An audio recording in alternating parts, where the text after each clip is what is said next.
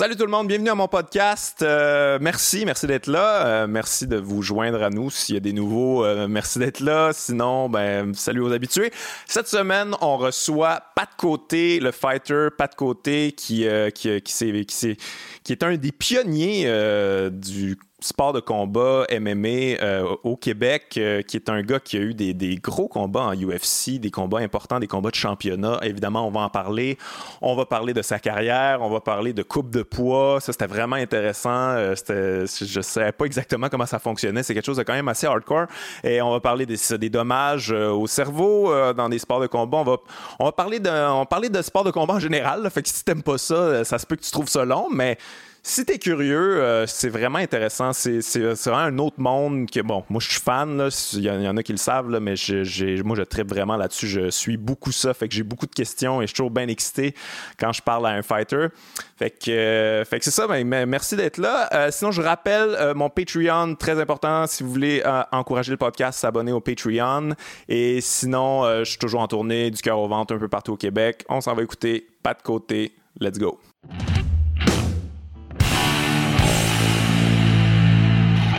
Hey, pas de côté, bienvenue à mon podcast, mon ben, gars. Merci, merci de me recevoir. Très, très content de te recevoir, comme si j'étais un peu un geek de MMA. fait que moi, je suis toujours content de pouvoir parler de ça avec quelqu'un qui connaît ça puis qui l'a vécu. Ah, je connais un peu ça. Un peu ça, quand ah, même, hein? Ouais, ouais. ben, parlons-en justement. Euh, écoute, toi, comment t'as commencé? J'ai cru comprendre que c'était dans l'armée que t'as. Ben, Ouais, ben écoute, euh, moi j'ai fait du judo longtemps quand, quand, j'étais jeune, euh, surtout avec mes cousins. Puis eux autres ils faisaient partie de l'équipe universitaire à Sherbrooke. Donc, euh, il m'amenait d'un fois, puis on faisait du judo. Puis à un moment donné, j'ai comme perdu ça. J'ai joué au soccer vraiment de très, très haut niveau quand j'étais jeune. Ah ouais, OK. Haut niveau quand même? Ouais, euh, j'ai joué pour euh, l'équipe de, l'élite de l'Estrie. J'ai été invité au camp d'entraînement pour l'équipe du Québec aussi. OK, OK. T'avais-tu des ambitions par rapport à ça? Ou... Ben oui, mais tu en même temps, au Canada. ouais. c'est un, peu, un peu rough, tu sais. J'aurais plus d'espoir j'avais joué au hockey, mais non, moi, c'était le soccer, j'aimais bien ça. Puis à un moment donné, ça, je me suis enrôlé dans l'armée, puis j'ai commencé à boxer quand j'ai quand j'ai déménagé à Québec, j'ai trouvé un trouvé un, centre de boxe là-bas au Cogneur, puis j'ai commencé à boxer, puis j'ai pogné ça quand même assez vite. OK. Puis après ça, ben, j'ai trouvé, trouvé ma première équipe qui s'appelle Team Union, qui se spécialisait un peu plus dans le jiu-jitsu brésilien. OK. Puis j'ai tout mis ça ensemble, puis euh, c'est ça. Puis comme je le dis souvent, le premier combat que j'ai fait, je me suis fait donner euh, vraiment toute une raclée, là, vraiment. Ah mais je suis tombé en amour avec ce sport-là. Amateur, ça, euh, ou... amateur, ouais. ouais amateur. Quand je suis tombé professionnel, j'ai gagné mes, cinq premiers combats, mais amateur... Mais ça, c'est une affaire, j'ai de la misère à comprendre. C'est quoi la différence entre amateur et pro? Des combats amateurs que j'ai vus, c'est pas mal la même affaire, là. Aujourd'hui, c'est un petit peu plus. Euh, ouais, c'est ça. Aujourd'hui, c'est un petit peu plus régi. Ben, régi, ça se passe quand même des, des réserves. des réserves là, ouais, ouais, les combats amateurs, c'est principalement ouais, Exact. Parce que t'as pas de fédération qui gère ça quand même. Là. Euh, mais nous autres, dans ce temps-là, c'était plus des proving ground. Donc, t'avais pas le droit, je pense que t'avais pas le droit de coup de coude. C'est pas mal tout, je te dirais. ben, même affaire, finalement. Ouais, c'est ça. C'était les gars étaient pareils. Ouais, parce que moi, j'ai un ami, euh, François Mété, qui s'appelle, qui a fait un documentaire sur, les, mm-hmm. sur le, MMA, puis plus les combats amateurs, puis tout ça. Puis il y avait, tu vois des événements à un moment donné, puis c'est comme. Ouais, je l'ai vu, ça. Ah ouais, que tu l'as vu, c'est un peu louche, là. Ben oui, c'est un peu. Euh, Sous un chapiteau, puis. Euh, c'est ça, ça reste dangereux, tu sais, quand même. Euh, il n'y a pas vraiment des gros tests. c'est quand même des gants quasiment pareils. Là, maintenant, je pense que c'est des gants 7 onces à la place des gants de 4 onces. Mais change pas grand-chose. C'est plus pour éviter les coupures qu'à d'autres choses. mais il n'y a pas de tests médicaux, t'as des tests de tête, des tests de sang. Ouais. C'est un peu, ça, un peu, un peu Ça commence à être régi un petit peu plus euh, de manière professionnelle et, euh, et plus ben, sécuritaire maintenant. En général, là, je veux dire, euh, ben, ça a été dirais, longtemps. Ouais, mais ben, tu parles au niveau amateur? Je parle, je, parle, je parle en général. Je veux dire, longtemps, ça a été. C'était comme dans une espèce d'entre-deux. Il y a eu beaucoup d'États qui. Ben, je pense que New York, là, ça vient juste d'être. ça fait pas longtemps que c'est légalisé. Je veux dire, c'est un peu partout dans le monde, là, tranquillement. Ça, Ben, en France, c'est encore illégal. Ouais, c'est ça. c'est ça, en France, la Fédération du judo est extrêmement forte au, gouvernement. Puis c'est eux autres. Tu sais, le gouvernement puis la Fédération du judo en France. au niveau des sports, non, c'est pas des ah, C'est eux, autres qui, eux autres qui gèrent le ministre des Sports quasiment. Euh, puis, euh, puis eux autres, ils ont toujours refusé d'avoir des, des, arts martiaux. Ils font du. Ça veut dire que les slaps, là. Les slaps, mais au sol, quand tu tombes au sol, tu n'as pas le droit de frapper. Ça devient plus un combat de jiu-jitsu. Mais debout, tu as le droit de frapper. C'est ça, je pense que c'est avec des, des, des, ou des mains ouvertes ou des choses comme ça. Mais vraiment, le sport des arts martiaux mix, c'est pas légal en France. Si c'est mieux géré, géré euh, oui, 100% Maintenant, tu peux pas monter dans un combat professionnel qui est quand même régi par une certaine commission athlétique sans avoir passé de, tests médicaux, de tests de sang, des tests oculaires, des tests de tête surtout. Euh, donc, c'est ouais, quand même assez régi. Puis si tu passes pas ces tests-là, ben, tu n'as pas ta licence pour combattre. Ouais, Mais toi, est-ce que tu avais vu des, événements, euh, les événements UFC euh, avant de commencer? Ou tu connaissais tout ça ou finalement c'est juste en, commençant à t'entraîner puis en faisant comment, crime, j'aime ça? Peut-être que. Peut-être es-tu un fan de ça ou? Oui, ben écoute, je pense que la plupart du monde qui font ce sport-là ou qui l'ont fait professionnellement, là, de, ben, je parle de, mon, de mon mhm. âge, on a tous commencé à regarder des cassettes de UFC 1, 2, 3. les fameuses cassettes. Là, Puis moi, je te l'ai dit, j'aurais jamais embarqué dans l'octogone avec ces règlements-là. C'était de la boucherie. Là. Ouais, ça avait pas l'air d'un sport en fait. Là. C'était, ben, c'était, comme un peu vendu comme une espèce de le concours là, de qui, quel art martiaux mix va être le, meilleur. Là. Ouais, ben c'était, c'est le mec qui avait vendu ça. Il voulait trouver le meilleur combattant sur la planète. Puis il y avait différents combattants qui arrivaient, mais c'était tous des combattants unidimensionnels. Je sais pas si tu te souviens, là, Art Jamerson est arrivé avec un seul gant de boxe. Son fameux gant de boxe. N'importe quoi. mais fallait que ça commence à quelque part, c'est sûr. Je l'avais entendu en entrevue. Lui expliquait pourquoi il y avait juste un gant de boxe. Mais c'est comme il voulait pouvoir pogner le, le gui tout en frappant. Mais c'est comme. Non, non. Ouais, c'était pas l'idée du siècle. mais finalement, c'est ça, c'est le, le Jiu-Jitsu qui, a remporté un peu euh, cet événement-là. Puis euh, je pense que ça a été bon en fait pour eux autres. Si ça avait été des strikers qui avaient remporté, ça aurait probablement continué longtemps à être un peu n'importe quoi. Ben oui, puis surtout au niveau des Américains, dans ce temps-là, c'était beaucoup du catch wrestling, c'était beaucoup de la lutte olympique. Euh, aux États-Unis, au niveau collégial, euh, t'as le sport collégial, oui, mais la lutte est extrêmement supportée. c'est vraiment pas vraiment populaire. Puis un petit Brésilien qui était arrivé, personne ne savait c'était mhm. quoi le Jiu-Jitsu brésilien. Il était arrivé là, il pesait 160 livres, puis il faisait taper tout le monde. Fait que ça, ça l'a ouvert les yeux euh, vraiment à tout le monde sur cet art martial-là.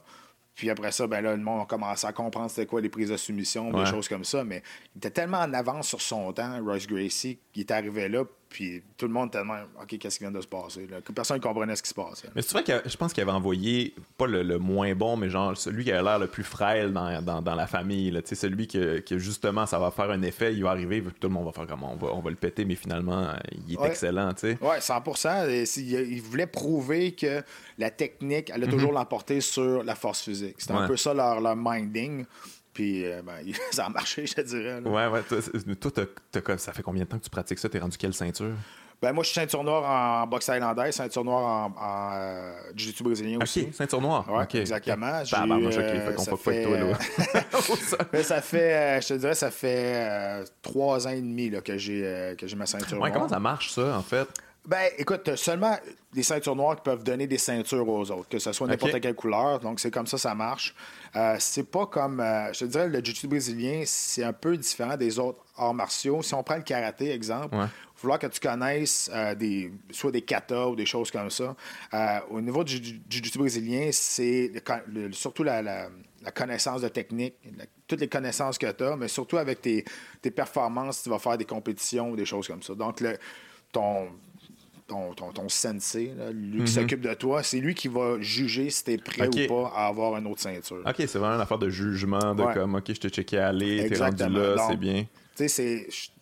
Je ne veux pas parler contre les autres arts martiaux, mais c'est un peu plus difficile d'aller chercher les ceintures en jiu-jitsu brésilien parce que c'est toujours ton, lui qui, ton prof qui va décider si tu es prêt ou pas à passer à une étape suivante. OK, mais ça, ça, doit arriver, j'imagine qu'il y a des qu'il y a des profs ou des, des, des, courants de, de, de, pensée de, BJJ que c'est plus facile d'aller chercher une ceinture noire? Ça, ça existe-tu ben, ou que ah, lui, on respecte moyen même s'il y a une ceinture noire de ça? une sur KJJ si tu veux. non, mais ça, je sais bien. Il n'y a pas de trouble, mais tu sais, Parce qu'il y en a de plus en plus maintenant. il y en a beaucoup là, qui donnent des cours de ça. Puis, euh, j'imagine que c'est Far West aussi un peu des fois. Ben, c'est comme dans n'importe quoi. Tu as des charlatans là-dedans. Ouais, ouais. qui sont vraiment bons. Reste à, à toi de trouver la, la bonne place pour toi, mais euh, c'est sûr qu'il y a différents styles aussi. tu vas voir le jiu-jitsu brésilien, l'art est le pareil, mais ils vont chacun avoir un style différent, qui vont se spécialiser soit dans le genre clé de bras ou ben dans les étranglements, les chokes, les choses comme ça.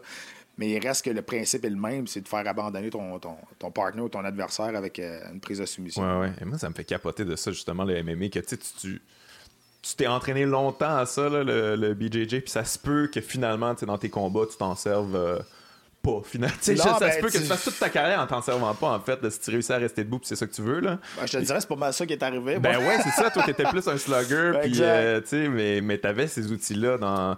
Mais c'est quand même fou, pareil, là. Tu sais, comment tu fais pour te motiver à t'entraîner à quelque chose que finalement, il va te servir plus pour te, plus pour te défendre, puis te relever debout pour continuer à faire ce que tu veux faire.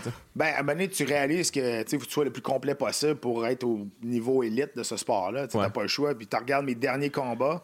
Euh, je pense que ça venait avec la, confiance aussi. mes derniers combats, ben, j'ai travaillé beaucoup plus au sol.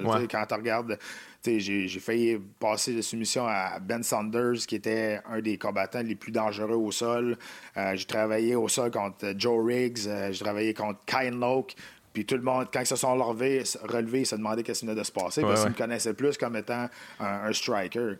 Mais c'est ça, les arts martiaux mix. Tu essaies d'être le plus complet possible. Comme ça, dans n'importe quelle situation, tu vas être capable de réagir. Puis tu, puis tu T'as pas besoin de penser. plus que t'en fais, plus que le muscle memory vient naturel. Ça vient naturel. Mais, mais je, pensais à ça euh, récemment. comme euh, les, la UFC, quand ça commençait, c'était vraiment le BJJ là, qui, qui dominait, là, en fait. Qui, mm. C'était nouveau. Les gens, puis là, à un moment donné, les gens l'ont maîtrisé. Puis tout ça. Puis après ça, c'est devenu plus un peu. J'avais l'impression que c'était la lutte. Un peu qui était. Puis là, à un moment donné, le striking est revenu. Puis là, on est de retour à la lutte, je trouve, un peu en ce moment. là Les, les, les lutteurs sont, sont assez dominants. Euh, tu sais, comme au début, ben, il y en avait un qui dominait avec le Jiu-Jitsu brésilien. C'était Royce Gracie. Parce que les autres, tu avais des Dan Severn, euh, tu avais des Ken Shamrock, les autres, c'était des, lutteurs, des catch wrestlers aussi. Puis, tu sais, eux autres, ils, dominaient quand même jusqu'à temps de se faire pogner contre quelqu'un qui, connaissait les, soumissions. Puis, dans ce temps-là, il n'y en avait rien qu'un. C'était Royce Gracie. Mais après, euh, dans le temps que Tito Ortiz est arrivé, qui a comme inventé le ground and pound, il a amené le ground and ah, pound. C'est lui qui a inventé ça, OK. Ben, inventé, je veux dire, tu donnes des coups à terre. Oh, ouais, c'est pas l'invention du siècle, mais, mais, quand même. C'est lui qui l'a comme peaufiné, puis c'était le, maître du ground and pound. amené à terre, tu te relevais pas. Là. Puis il pendait, il pendait. Puis c'était un peu lui qui a amené euh, le ground and pound à un autre niveau. puis après ça, ben, tu sais, tout tout s'enchaîne après. Là, Parlons-en de lui, justement. Ça a été ton premier, euh, premier ah. adversaire à UFC. Comment ça s'est passé? Ça? Comment t'as atterri là contre Tito Ortiz? quand même toute une entrée. Là, ouais, exact. on m'a donné l'opportunité de rentrer au UFC par la grande porte quand même. J'ai été le premier Québécois à me battre dans un main event. Ah ouais, ouais, ouais, ouais, C'est 50. Puis je, je, tout le temps avec ça. Ben, je dis tout le temps que Georges Saint-Pierre était sur ma sous-carte. Dans ce combat-là, il se battait contre ah Matthews euh, en demi-finale. Ah ouais, ok. C'était contre la première fois? La première fois, exact. Atlantic City à l'UFC 50. Euh, dans le fond, ce qui est arrivé, écoute, c'était une histoire qui, qui, qui, était quand même assez, assez, assez, bizarre, assez folle, pareil. Parce que moi, je me battais le premier combat de la sous-carte contre un gars qui s'appelle Marvin Eastman. Puis, ok, t'allais rentrer à UFC anyway. Oui, exactement. Puis au même poids, 205. OK, OK, OK. Euh, puis, tu sais, ici au Canada, j'étais correct à 205 dans ce temps-là, parce qu'il n'y avait pas beaucoup de connaissances de, de déshydratation, de coupe de poids. Mais, tu sais, eux autres, des gars comme Marvin Eastman, des gars comme Tito Ortiz, eux autres, ils ont fait de la lutte toute leur vie. Fait que, tu sais, eux autres, c'était des spécialistes un peu de déshydrater, puis ils étaient énormes. Là, ils étaient vraiment, vraiment, vraiment énormes. Mais ce, ce qui est arrivé, c'est quatre jours avant le combat, euh, Guy Mesger qui se battait contre Stortis, il y a eu euh, une embolie cérébrale, une stroke qu'on appelle. Puis euh, là, puis, tu sais, dans ce temps-là, il y avait 10, 11 événements par année. Fait qu'il ne pouvait pas se permettre d'en annuler un. Ouais. puis Tito c'était le poster boy encore de l'UFC. Il venait de perdre son titre face à Chuck Liddell, mais c'était un gars qui attirait encore beaucoup. Fait qu'il ne pouvait pas se permettre de perdre leur main event non plus. Fait qu'ils ont demandé probablement à tout le roster de l'UFC. Il faut encore ça, remarque, hein? Faut encore souvent ça. Là, ouais, ben, c'est ça. mais c'est pour ça qu'ils mettent des. On peut en reparler plus tard, mais des, des combats de champions intérimaires, des affaires de mhm, même, qui, mhm. moi, ça, je suis plus capable d'entendre ça. Là, mais... Puis, euh, tu sais, pour remplacer Mesger, c'est sûr que c'est pas moi qui en blanc premier. Là. Ils ont demandé, ils ont demandé tout le roster de l'UFC, puis il n'y a personne qui a dit. Ah ouais. personne qui a dit oui. Il y avait la chienne de Tito. Puis euh, quand ils m'ont appelé, j'ai appelé mon coach, puis j'ai dit, why not? Tu sais, euh, let's go, on y va. Puis c'est à 4 jours d'avis, pas le temps d'être nerveux. Moi, je cligne des yeux, il est en, avant de moi. le gars qui était sur mon screensaver d'ordinateur, il m'a arraché la tête. Mais... C'était un idole à toi? Ou euh? Ouais. Tu sais, un an et demi, j'avais appelé mon chien un Golden, il me l'avait appelé Tito ah en hommage à lui. C'était vraiment, vraiment quelqu'un que je regardais. Puis c'était ah, un peu. la superstar à cette époque-là. Puis, tu sais, ce qui est arrivé dans ce combat-là, je le dis souvent, puis je vais tout le temps le dire j'ai perdu ce combat-là, puis c'est la meilleure affaire qui m'est arrivée. Ah Perdre de cette façon-là. Moi, je n'étais pas supposé passer 30 secondes. puis à 30 secondes, j'allais rocker. J'étais encore debout après trois rounds. J'ai gagné la soirée. Tout le monde m'a connu après ce combat-là. Puis, tu sais, euh, lui, c'est une performance décevante pour lui. Ouais, il était ouais. supposé me traverser, mais finalement, j'étais encore debout à la fin. Puis, T'étais-tu euh, surpris de ça quand t'étais dans, dans l'octogone contre lui? T'as-tu fait à un moment donné que, OK, il est pas si euh, hot que je pensais, peut-être que j'ai une chance, let's go. Puis... mais je te disais, je peux pas vraiment dire ça parce qu'il m'a dominé. Non, mais je comprends, mais en même temps, justement, comme tu dis, il était supposé te traverser, puis là, t'es pas traversé, puis t'es comme, OK. Mais tu sais, t'as des moments comme ça qui. euh, Tu te sens invincible, tu te sens blindé. Tu sais, moi, j'étais arrivé là, j'ai dit, écoute, je suis même pas supposé d'être là, là. Fait que, tu sais, puis j'avais pas. J'étais pas rendu au niveau athlétique à bonne place. Ouais, c'était début, début de ta carrière. ouais, c'était mon sixième combat professionnel. Ouais. J'étais pas, j'étais pas dans la bonne catégorie de poids non plus. Ouais, ça. Euh, euh, ouais, ben international, je veux dire. Après ce combat-là, j'ai descendu. Puis, euh, tu sais, je dire, mon premier combat UFC, c'est un main event. Je veux dire, c'est irréel. mais en même temps, tu sais, j'avais rien à perdre. Fait que, quand t'as rien à perdre, on dirait que t'as pas mal moins de, pas mal moins de, de- de pression. J'ai mangé peut-être 300 coups de coude là, dans ce combat-là, mais j'étais encore debout à la fin. Ouais. C'est- ça qui est cool. Mais finalement, la, la- tu sais, t'as-tu eu des bons feedbacks? La UFC, t'es-tu content de, que tu leur aies sauvé le cul aussi? Là, Oui, en mais c'est ça. Puis je pense que la relation que j'ai encore aujourd'hui à l'UFC, c'est un peu à cause de ça aussi. Ouais. Ils aiment bien euh, ça, eux autres. Hein? J'aime bien ça, même si ça, date de 2004. là, tu sais, J'ai une relation incroyable avec l'UFC depuis le début. Je travaille encore pour eux autres comme commentateur. Puis, euh, sais, moi, je suis arrivé là, j'ai sauvé un peu, un peu l'événement. Euh, mais après ce combat-là, c'est sûr que j'ai. Tout le monde connaissait là, mon nom là, sur, la, sur, sur la planète MMA, là, sur, Ouais, ouais. sur l'UFC.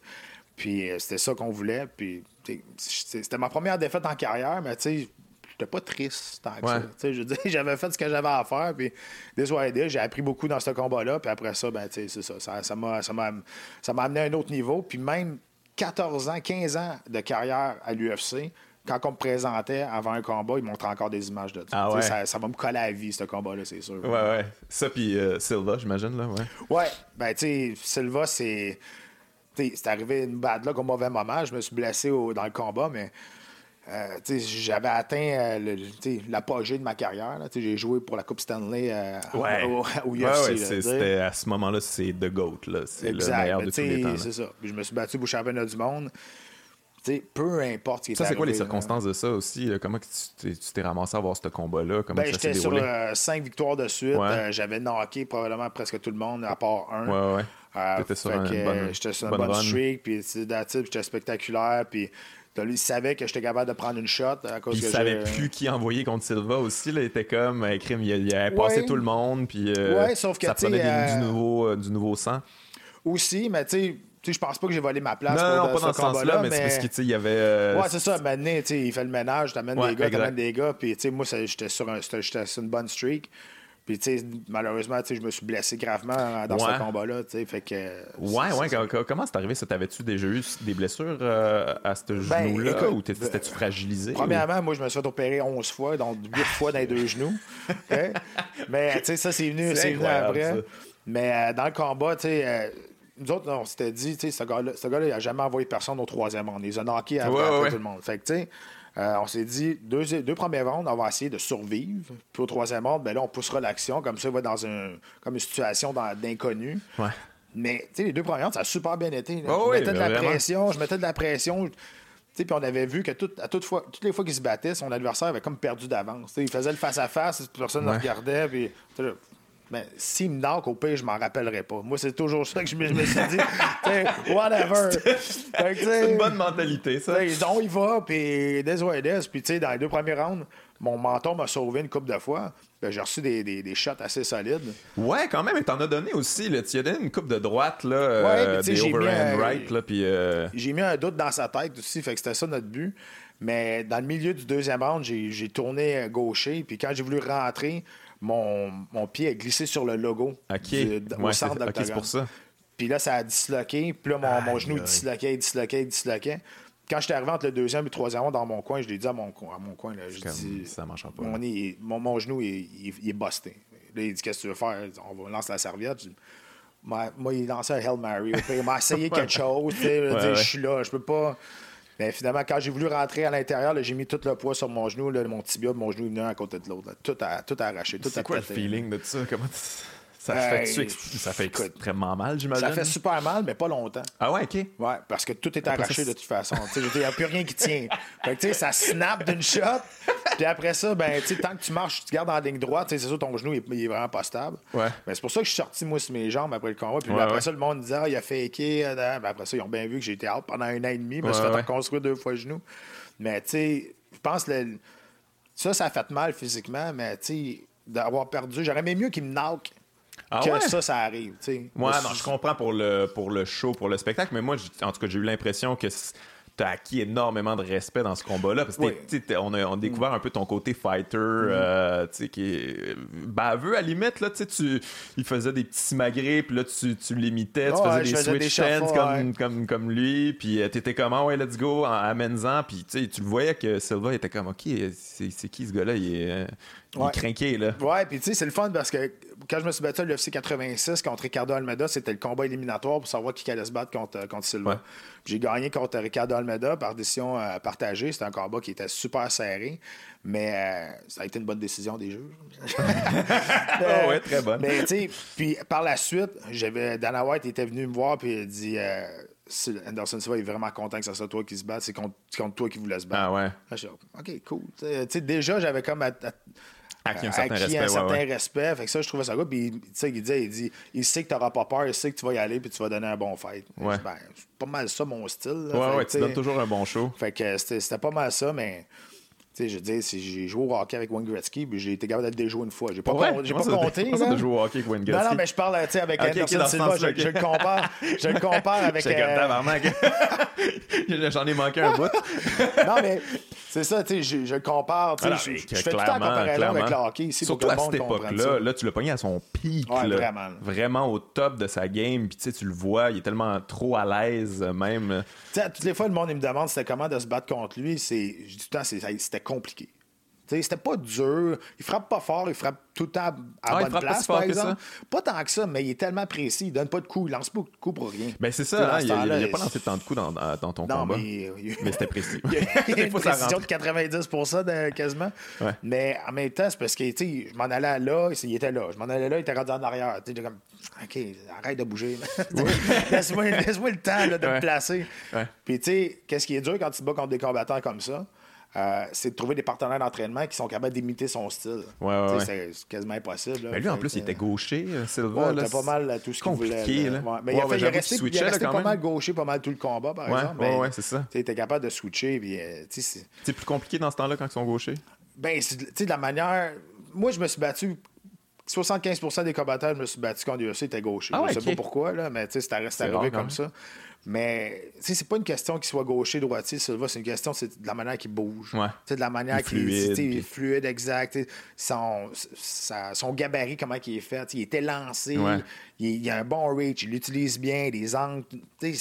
Trouver un partenaire d'entraînement qui, qui est capable de recréer ça pour te mettre dans le mind pendant que tu t'entraînes, puis arriver et pas être surpris dans son style, c'est impossible. Fait que la première minute, là, mais ça peut, pas, ça peut pas aussi être un danger de, de penser avoir trouvé le bon partenaire d'entraînement qui recrée vraiment bien le style. Puis là, t'arrives devant le vrai, puis t'es comme, oh, calice, que je pensais que j'étais prêt, mais c'est différent, là, parce que tous les fighters sont différents. C'est dur à recréer un style là, quand même. Là. Ouais, mais tu sais, il y en a qui sont plus de base. Il y en a qui mais tu sais, des combattants comme ça. Je me suis battu contre Cogny, contre Stephen Thompson, puis euh, contre, euh, contre Silva. C'est des combattants qui sont uniques en leur genre. Ouais, trouver des partenaires d'entraînement qui sont moindrement capable un peu de, de, de, de recréer ce style-là, c'est un peu plus compliqué que si, si je me bats contre, euh, comme, contre Justin Brockman. Ouais, ouais, euh, qui, qui, qui, a plus. Euh, Josh Brockman, excuse. Fait que, tu sais, c'est ça, la, ça la différence. Sylvain, c'est-tu le meilleur que tu as affronté dans, dans, dans l'octogone que tu considères qui, était, qui avait le plus de talent, que tu, qui était le plus casse-tête pour toi? Euh, oui, 100%. Ouais, parce que ben, quand même, as combattu contre des tops. Là. Ouais, mais tu sais, surtout... Wonder Boy, euh... Cowboy aussi. Euh, ouais. Mais surtout, hein, quand je l'ai, quand je l'ai pogné. Surtout là, dans la période où ce que je me suis battu contre, il était, il était intouchable, il était invincible. fait que, il avait monté à 205, il avait, il avait knocké des Forrest Griffin, il avait knocké des James Irvin, il redescendait à 185, il passait tout le monde dans la mythe, comme on dit. Fait que, ouais, ouais. Mais ouais, mais il t'a touché euh, quand même euh, solidement dans ce combat-là? tu as été rocky un peu ou. Euh? Non, non, ça, ça, je te dis, mon, mon menton m'a sauvé, m'a sauvé à deux reprises. T'as-tu déjà été rocky, toi, dans, un combat? C'est parce que t'as jamais été KO flat? Non, ben tu sais Rocky, je te dirais, pas, pas tant que ça. Mais tu sais, quand tu regardes mon combat contre Cerrone, il m'a droppé trois fois dans le combat. Ouais, mais c'est pas parce que c'est les, parce que je les ai pas vus venir, les coups. c'est plus pour ça. Il y avait une double attaque super précise. C'est plus pour ça. Il y a eu une, excellente soirée. Moi, j'ai une soirée de marde. C'était chez nous, en plus, à Ottawa. Mais sans rien, rien à y enlever, euh, il était. C'est ça. je me suis jamais. Je suis tombé à terre, j'étais là. C'est juste les shots. c'est un flash knockdown, comme on dit. Ça t'est jamais arrivé un KO complet, là, comme. Euh, non, puis j'ai arrêté, j'ai pris ma retraite pour ça? pour une des raisons pourquoi j'ai pris ma retraite. Tu voulais pas que ça finisse de même. C'est que mes deux derniers combats, je me suis fait, euh, me suis toucher plus que dans mes 15 dernières années. c'est pas parce que mon menton est moins bon, c'est parce que les coups, j'ai vu plus venir.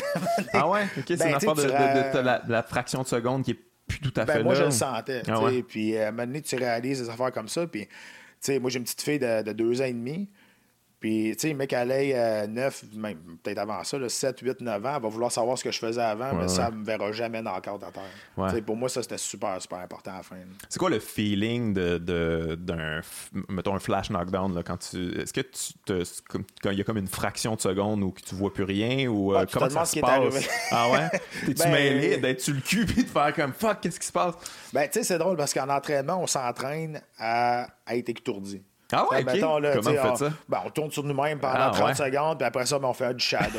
Je savais pas que vous faisiez ça. Ben, tu sais, essaies de recréer une situation, mettons, tu te fais rocker ou tu te fais toucher solide, puis là, tu es désy un peu, mais ton instinct, puis tu vas l'avoir déjà vu, cette situation-là. Okay.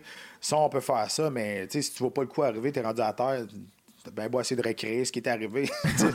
tu n'as pas vu le coup, ouais, je te dis. Ouais.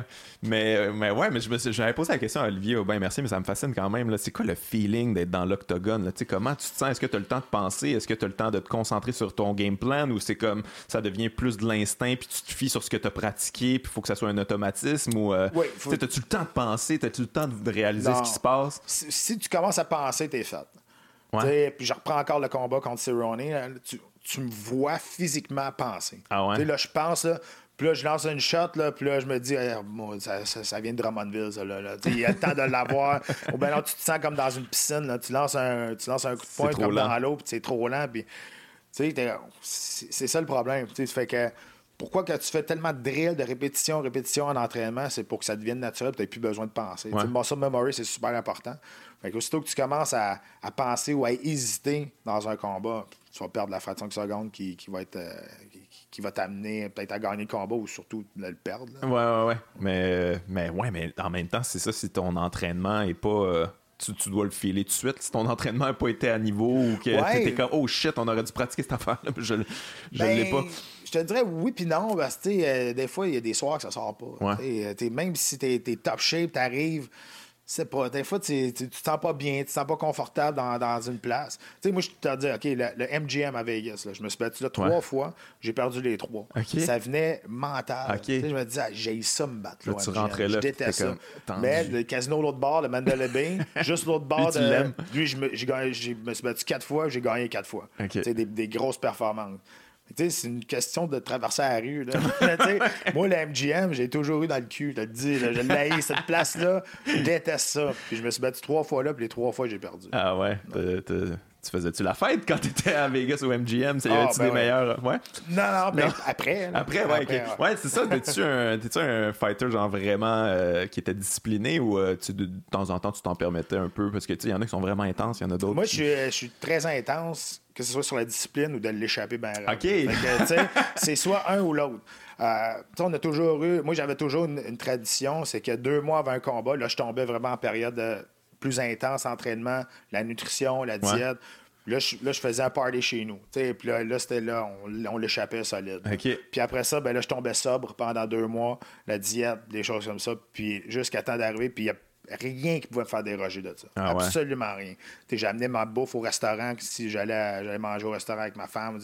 pour moi, c'était ça, ça. Mais un coup, un coup que le combat était terminé, là, ça pouvait partir ça dérape. Okay, T'es un gars qui est extrême, t'es intense. Si t'avais pas eu, mettons, euh, quelque chose comme justement les arts martiaux, euh, est-ce que tu genre de gars qui aurait pu être intense dans le mauvais, dans la mauvaise ride, dans la mauvaise track? Euh, peut-être, mais peut-être mais j'ai, eu des bonnes valeurs, moi, quand j'étais jeune. Euh, j'ai, été, euh, j'ai été élevé seulement par ma mère. Moi, fait, euh, ma mère, elle, m'a donné des, bonnes valeurs, des choses comme ça, mais sûrement, ça aurait pu déraper, mais j'ai tout le temps été dans le sport. Depuis que je suis jeune, j'ai tout le temps, tout le temps, tout le temps été dans le sport, puis j'ai tout le temps performé dans le sport. Puis ça, je pense, oui, ça m'a ça m'a peut-être aidé à canaliser euh, ouais, le trop plein que j'avais. T'avais-tu ouais, besoin, de ça justement? T'étais comme un enfant euh, turbulent et excité. Euh, euh, ouais, mais c'est ça, mais je me demande, tu sais, parce qu'il y a beaucoup de gens qui rentrent dans les arts martiaux puis, ou la boxe ou tout ça qui, qui, qui auraient pu mal finir en fait, puis qui ont besoin de discipline, ils ont besoin de focuser sur quelque chose puis ça devient positif pour eux autres. Ça, on n'en parle pas assez, je trouve. Tu sais, on dirait que les gens ils ont souvent la conception là, de, la, de, l'ultra-violence de ben, ces, sports-là. Mais... Ils s'arrêtent à deux gars d'une cage qui se tapent sa gueule. C'est sûr que si tu t'arrêtes au premier visuel que t'as. Puis c'est pas fait pour tout le monde. C'est correct de pas aimer ça. Il pas de problème. Mais arrêtez de dire que c'est tous des, des, barbares, c'est tous des, euh, des sans-dessins qui sont mm-hmm. là-dedans. Tu regardes le niveau d'entraînement aujourd'hui pour performer à l'UFC. Il faut s'entraîner à temps plein. Tu pas le choix. Tu as des anciens Olympiens qui viennent euh, dans les arts martiaux mix pour faire un peu d'argent après leur carrière. C'est rendu à un autre niveau. Puis on en, on en, parlait aussi, ça a été mal vendu au départ, puis le monde a été, on, était on resté accrochés après ça. Mais tu as le droit de pas aimer ça. Mais tu as un respect quand même qu'il faut que tu donnes à ces athlètes-là parce que c'est pas n'importe qui maintenant qui peut rentrer dans, dans l'octogone. Moi, le patinage artistique, j'aille ça. Là. Mm-hmm. Mais le gars qui fait un triple lot, ouais, pas capable de le faire. Là, je peux pas dire que c'est un, un, tata parce qu'il fait, parce fait ce sport-là, mais tu n'es pas obligé d'aimer ça non plus. Ouais, je pense que c'est l'aspect violence aussi, l'aspect du danger. Mais en tout cas, j'ai l'impression que les arts martiaux mix, c'est quand même moins dangereux que la boxe. C'est plate à dire. Moi, je suis un gros fan de boxe. J'aime beaucoup, ça. Mais... Ouais. mais puis là, tu sais, ce qui est arrivé avec mm. Adonis Stevenson, c'est des trucs qui, arrivent quand même assez souvent. On dirait que la répétition des coups est pas mal plus dangereuse que, que, que des coups durs. c'est parce qu'il faut, faut, que tu, tu relativises euh, les, les, les arts martiaux mix et la boxe. Parce que sais, à la boxe, je pense que la pire chose, tout sport confondu, qui est, qui est horrible pour le corps, c'est le compte de 8. Ouais, le ça, compte de 8, ça n'a pas de sens. sais, le compte de 8, tu vas, déjà, tu vas être déjà commotionné. Là. Puis, tu sais, veux, veux pas, tu as l'instinct du fighter, tu as l'instinct, tu vas te relever, tu sais comment ça marche, tu mets tes gants en avant de ta tête. C'est quoi ce test-là? Niveau de monte tes gants, ça. on est où? C'est comme si tu sais pas ça, ça va vraiment pas bien. Puis, tu sais, tu peux te faire, euh, tu peux avoir 4-5 combats de compte de 8 là, dans un combat aussi. Là. Ouais. Fait que, tu sais, puis tu as beaucoup plus d'impact à la tête, même si tes gants sont plus gros c'est une mauvaise perception. Ça résonne bien plus un gant de boxe qu'un ben gant de MMA, la ouais, la surface de, de l'impact. sauf que c'est sûr que ça a l'air plus barbare dans les arts martiaux mix. Moi, je te rock, je te saute dessus pour te mm. finir. Mais, c'est fini. Mais si tu ne défends plus intelligemment, l'arbitre va arrêter le combat. Ouais, ouais, c'est ça. Fait mais, mais oui, c'est ça, tu as raison. Là, avoir une commotion cérébrale, se relever puis pouvoir continuer, c'est quand même, il y a quelque chose de, particulier là-dedans. Puis à, la boxe, on a beaucoup vendu ça. Je veux Arturo Gatti, c'était mm-hmm. ça sa carrière. Là, le gars, ben il, est fini, il est sûr qu'il est fini. Puis là, il revient, puis ça. fait que c'est possible. Puis souvent, ça chiale aussi sur les arrêts de combat, autant en UFC qu'en boxe. On est comme, ben là, il aurait pu continuer, mais on dirait que c'est ça, ils ont peut-être que c'est ça que les gens aiment pas, l'espèce de côté barbare où on voudrait plus de violence euh, tout le temps. C'est ça qui est vendu encore un peu aussi. Là. On s'entend que les extraits, ben. c'est jamais des belles prises. non, de, de, plus en plus, mais c'est vrai, c'est plus spectaculaire un encore qu'une clé de bras. Pour, monsieur, madame, tout le monde, pour attirer des nouveaux, des nouveaux fans. Mais, euh, tu sais, oui, c'est violent. Oui, c'est un sport de combat. Puis oui, c'est extrêmement violent. Mais quand tu vas voir plus loin que ça, l'aspect technique, euh, l'aspect, tu, vas, tu vas comprendre, peut-être que ça va épaiser un petit peu ton jugement sur la violence de ce sport-là. À quel point c'est dangereux, toi, de, ta perception là, quand t'en faisais? À quel point tu étais conscient que, hé, crime, il peut arriver quelque chose de très grave quand mhm. je rentre dans l'octogone. T'étais-tu conscient de ça ou tu disais comme, écoute, faut, faut pas que je pense à ça, sinon je pense, si je pense à ça, je, le ferai jamais, tu T'es pas conscient, je pense. Euh, quand tu mets le pied dans l'octogone, t'es pas conscient de ça. Non. Euh, on sait tout que, dans le milieu de l'après-midi, avant de m'en aller à l'aréna, je sais que je m'en vais pas cueillir des fleurs, Je sais que je vais frapper puis je vais me faire frapper dessus, on va essayer d'en donner plus que d'en recevoir, mais à un moment donné, c'est ça pareil. C'est un, un, combat. C'est beaucoup de stratégie, c'est un combat, puis des choses comme ça. Mais tu penses pas à ça. Je pense que l'important, c'est d'avoir une bonne préparation, d'être arrivé puis de ne pas avoir de, doute dans ta tête. Comme ça, je pense que ça va aller beaucoup mieux. Tu ne penseras pas. Mais après ça, moi, j'ai pris ma retraite, là, puis j'ai passé six mois en test neurologique moi-même que je suis allé pour, voir si j'avais. Puis je m'ai jamais fait knock-out. Ouais, ouais. Mais tu sais, avec le docteur Louis de Beaumont, euh, on est devenus des bons amis maintenant, puis j'ai fait des tests pendant six mois de de mon propre gré. J'ai payé pour ça parce que je voulais savoir si j'avais des, des, des, séquelles ou des symptômes pour savoir de, réagir tout de suite et non pas dans cinq ans quand il va être trop tard. Donc, heureusement, tout est beau. Euh, sauf que, tu sais, il, va toujours avoir un suivi. Dans cinq ans, je vais y retourner. J'ai quand même, j'ai 15 ans de combat, mais, tu sais, j'ai 35, 36 combats que j'ai faits. Mais tout le sparring, tout ben l'entraînement, j'ai reçu bien plus de coups dans sa tête que 35 combats. Ça, avec du recul, tu penses-tu que c'était une, bonne idée? Tu sais, comme je sais que Robbie Lawler, il fait plus de sparring parce qu'il en a trop fait. Puis là, il y a de plus en plus cette espèce de manière de penser là que OK, le sparring, c'est très on dirait que tu arrives à ton combat là, quasiment déjà euh, à, mocher. Là, avec du recul, t'aurais-tu comme fait ça toi aussi, euh, tasser le sparring un peu? Ou... Ben, je l'ai fait à, la fin de ma carrière. Les cinq dernières années, moi, je faisais du sparring une fois par semaine euh, quand, pendant, pendant la préparation d'un combat. Sinon, tout ce que je faisais, c'était des. Je luttais, je faisais du jiu-jitsu, je faisais de la pad avec, avec mes coachs, puis je faisais des drills, des drills, des drills. Mais tu sais, quand tu as 23, 24 ans, moi, moi je parais 3, 4 fois, 4, 5 fois par semaine. la mentalité a beaucoup changé aussi. Au début, quand on fait ça, c'était des toughs. Tu, te mettais dans plein milieu de doctorant, puis c'est OK, celui qui va tomber, ben, c'est lui le plus faible. il avait moins de stratégie un peu, c'est ça. Moi, je viens de là. Le de la montagne. J'ai fait des guerres, je pense à Chris Lieben. Là on s'est planté en plein milieu, là, puis le monde capotait. Là, Au gym, ça? Non, non, dans un combat contre, Chris Lieben. Puis, puis tu sais, ça, a été, ça a été ridicule, mais en même temps, tu sais, je vais parler de, de, ce que le monde ne voit pas dans un combat. Il se passe tellement d'affaires dans le regard des deux ah combattants. Tu sais, es, là, puis tu as un respect qui se, qui se build, qui se construit pendant tout le combat. Puis un, des, un de mes meilleurs souvenirs à vie, c'est quand Chris Lieben, j'ai perdu par décision partagée, mais on s'est on s'est tapoché dessus, vraiment, sans arrêt. C'était incroyable. Puis je reviens dans, dans mon vestiaire, puis j'ai perdu. c'est sûr que je suis déçu. Puis j'étais assis contre le. J'étais assis à terre contre le mur dans le vestiaire, je suis puis je suis, défaite. Je suis défaite physiquement, mais mentalement aussi parce que j'ai perdu. Puis Chris Lieben arrive dans mon vestiaire, il s'assied à côté de moi, il m'a mis la main sur le genou, on est resté de même pendant une demi-heure ah sans dire un mot, sans parler. Puis à Mané, il, a fait ça. Mais deux, deux, deux tapes sur la cuisse, et ça, levé, puis il est parti. Ben, Même pas besoin de parler. Exact. Ça, là, pour vrai, c'est des affaires qui. Tu sais, j'en parle, j'ai encore des frissons. Ah ouais. C'est des souvenirs, c'est ridicule. T'as-tu gardé des amitiés comme ça de, de, gens avec qui tu t'es battu, que le respect était comme, OK, toi, je, je veux dire, je sais que Arthur Gatti et Mickey Ward sont, sont, devenus amis. Là, après, il y a souvent des histoires comme ça de, de gens qui font comme, OK, on, on pense pareil, on est, on est la même personne. Ben, tu sais, des gars comme, euh, euh, comme Thompson, Stephen Thompson, je l'ai côtoyé à plusieurs reprises après. Il a on est euh, super gentil. il y en a d'autres. Que Kendall Grove, que j'ai knocké à l'UFC 74, on se parle encore sur ah les réseaux sociaux. Matt Serra, qui ne me suis jamais battu contre lui, mais c'est un de mes super bons amis. J'étais à son mariage, je te l'ai dit. Ah ouais, OK. Fait que, tu sais, oui, j'ai gardé une coupe de. J'ai gardé une coupe de de contact de, dans, de connaissances. Ouais. exact. T'as-tu déjà eu des, des, des, gars contre qui tu t'es battu que tu les haïssais, là, que t'es comme à lui, là, je peux pas y sentir la face, là, tu sais, que, t'avais une certaine euh, rage à l'intérieur là, qu'il fallait que tu contrôles. Ça t'est-tu déjà arrivé? Mm. Parce que t'as pas, pas un gars de ben, trash talk, toi? Non. Puis, euh, je ben, une fois. Ah oui, ben oui. Mais tu sais, moi, je, je, partais jamais le trash talk. Mais si tu le pars, c'est sûr que tu vas arriver deuxième. c'est sûr, je suis pas payé là-dedans.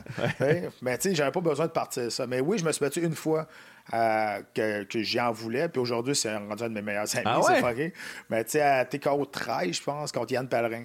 Yann Pellerin, on, les deux, on venait de Sherbrooke. Puis, euh, tu sais, il y avait comme une histoire. Les deux, on avait fait du judo. Puis, il y avait comme une histoire qui s'était bâtie. Mais le promoteur aussi nous avait dit des affaires qu'on n'avait jamais dit un sur l'autre. Avec lui, tu sais, il nous avait lancé. il, nous a craqué. Ouais, il nous a craqué pour. Il vous chuter dans l'oreille. Fait que, tu sais, on saillissait pour se tuer. Là, ah ouais. Puis euh, ça se passait au, au Saint-Pierre Charbonneau, à, côté du, centre, euh, du stade olympique. Puis ça a été un des meilleurs combats de l'histoire de TKO. Ah ouais. On s'est taboché, on s'est taboché, on saillissait pour vrai. Là. Puis à la fin. Ça se sentait, j'imagine. Oui, puis on est magané. Les deux, on est en sang, on n'est plus capable de marcher, couper dans Pour vrai, c'était sans arrêt pendant 15 minutes. J'ai gagné. Mais euh, aussitôt que la cloche a, terminé, les deux, on s'est mis à genoux dans le ring, on s'est donné à la main, puis on s'est dit, c'est fini, là, c'est correct. puis depuis ce, temps-là, on est les, les, meilleurs amis. Mais c'est ça, il y a souvent des histoires comme ça, de, de, de, de, un respect qui s'acquiert. Euh, tu sais, tu peux pas. J'imagine que tu peux pas continuer à. Ben, il y en a là qui sont capables de continuer à manquer de respect à quelqu'un euh, mm. avec qui ils ont eu une guerre. Euh, genre, ça s'est déjà vu, mais en général, ça doit être difficile de. Tu sais, parce que les fighters, c'est quand même une mentalité que pas grand monde ont, là. Euh, tu sais, je veux dire, c'est quand même spécial. Moi, j'ai pas ça. Là, tu mets vraiment pas. Faut, faut être craqué d'une manière quand même euh, quand même bizarre. T'arrives-tu à identifier pourquoi que tu sens toi? Parce que toi, t'es un fighter. Toi, toi, dans tes combats, quand tu manges des coups, ça, ça te réveille. là, tu, deviens encore plus craqué. Puis, ouais. Euh, ben, écoute, je, je, sais pas. Moi, je suis tombé en amour avec le sport en premier. Ouais, j'ai pas, pas tombé en amour en faisant, en vouloir faire mal à quelqu'un. Non, non, je comprends. mais il y en a que c'est différent. Il y en a qui ont peut-être une autre historique, des choses comme ça, mais je me suis déjà battu contre un de mes amis, Scott Smith, le 667, puis c'est 15 minutes de business. Tu n'as pas le choix. T'sais. Maintenant, oui, si tu ne le frappes pas, il va te frapper. Ouais, T'es tout super d'y aller en premier. C'est ta carrière, c'est ta famille. Puis, euh, fait que, fait que c'est ça, mais moi, moi j'aimais le sport. Puis c'est pour ça qu'à un moment donné, il ne faut pas que tu te battes avec Langer. Il ne faut pas que tu te mm-hmm. battes en étant fâché contre un. Tu peux pas aimer tout le monde, je comprends. Ouais. Mais tu sais, aussitôt que tu commences à sortir un peu de, ton plan de match, des choses comme ça, tu vas juste te battre pour le soigner puis faire mal. Ça se peut que ça se peut que tu oublies une coupe d'affaires puis que tu, passes complètement à côté du combat. Qu'est-ce que tu penses de ça, toi? Il y a une grosse mode là, du trash talk, c'est pas mal euh, Connor qui a amené ça, mais il y en a de plus en plus, puis tout le monde essaie de limiter un petit peu. Euh, il y a eu Colby ben, Covington, puis tout ça, mais qu'est-ce que tu penses de ça, toi? On dirait que ça déborde un peu. Là, eu, euh, sur les réseaux sociaux avec, avec Habib, là, qui parle de sa femme, puis tout ça, ça quand même, on s'en vient dans le deep. Là. Puis ça a débordé, justement, au combat. Puis, je pense qu'Anna, il joue un peu avec sa vie aussi à un moment donné. Là, ouais, ben c'est ça. Il attaque la religion. Ça va mal, ça va mal finir. c'est ça, ça peut mal finir. Il y en a qui sont en train de dire que ça recommence à ressembler le genre à Tupac contre Biggie. Là, ça peut que ça... non, mais ben, pour vrai, ils sont à ce niveau-là. Ils saillissent là, à un niveau. Là. tu peux pas faire semblant d'être un bon trash talk. Ouais. Tu l'as ou tu l'as pas. Mais en même temps, quand tu fais du trash talk, faut être capable de backer ce que tu dis. C'est la grande force de McGregor. C'est pas à son dernier combat face à Gabby, mais avant, il a toujours été capable de backer ce qu'il disait. Fait que, tu sais, oui, il a amené ça à un autre niveau, mais, tu sais, je pense que l'organisation, maintenant, c'est un sport-spectacle. Maintenant, c'est un spectacle-sport. Ouais, depuis que ça a été vendu. Euh, pas le choix. Les autres sont là pour vendre des tickets, mettre du, du monde dans les estrades. Mais sais, à un moment donné, il y a une ligne que tu peux pas dépasser. Il y a une ligne que tu peux pas. Mais est où la ligne? sais? Est où exactement? C'est dur à définir je pense quand même. Ça. Quand tu commences à attaquer la, la religion, puis les, la, les familles, tu peux l'envoyer, tu peux envoyer chier ton adversaire, tu t'attaques lui. quand tu t'en vas t'attaquer ailleurs, c'est un petit peu plus euh, un petit peu plus touché. Ben, c'est extrêmement touché parce qu'en plus, la UFC se sont servis de ça. sais, quand ils avaient vendu le combat de Khabib contre, mm. euh, contre Connor, ils se sont servis d'un de, d'un assaut, l'affaire avec le Dolly, puis ça, ils ont, ils ont, utilisé des images de ça, puis ils ont craqué les gens là-dessus, puis ils ont craqué leurs fighters là-dessus, puis je veux dire, tu vois, Khabib, il était craqué, là. sais, ça finit, puis je veux puncher quelqu'un d'autre, puis il jump en dehors ça, ça commence à devenir euh, extrêmement dangereux. On dirait qu'il faudrait qu'on. Je sais pas si tu as vu aussi euh, Masvidal qui, a punché Leon Edwards euh, à l'extérieur. Comme deux KO en une soirée quand même. Mais, c'est ça qui aussi. Moi, je te parle de ça, puis moi, en tant que fan, je suis comme oh shit. Je, dis pas que j'aille ça, là, mais c'est pas une bonne idée en même temps. Non, puis ben, c'est parce qu'il y a toujours. Comme je dis, il y a toujours une limite à un moment donné. Puis tu sais c'est ça, ça, ça, peut venir devenir dangereux, surtout. Puis là, je sais pas si tu as vu, là, mais là, présentement, le McGregor, il est assez poli sur les réseaux sociaux. Là. Ouais, mais depuis ça, il est devenu bien plus soft, puis il félicite les autres. Puis... Il n'y a pas le choix. Là. Je dis, c'était violent. Ses propos étaient extrêmement violents. Là. Sais, c'était dangereux. Là. Il y a une famille, il y a une femme, il y a deux enfants. Ben, c'est peut-être là la limite aussi. C'est plate, mais ça peut dégénérer. Sur la personne, peut-être, là, mais quand tu rentres dans. Je veux dire, tout le monde se bat aussi pour sa famille, pour mm. euh, subvenir à ses besoins. Puis tout ça. Fait quand tu rentres là-dedans, tu es en train de. Tu brises une espèce de convention, tu comme tu respectes plus le, fighter en avant de toi, pourquoi il fait ça, puis pourquoi il met sa vie en jeu comme ça. Là, Ouais, c'est ça. Mais tu sais, quand tu dis, euh, tu sais, sa femme, euh, c'était juste une serviette. c'était une chèvre en dessous. une chèvre en dessous. sais même si t'aimes le trash talk, tu peux pas dire, ah, ok, c'est nice ce qu'il vient de dire là.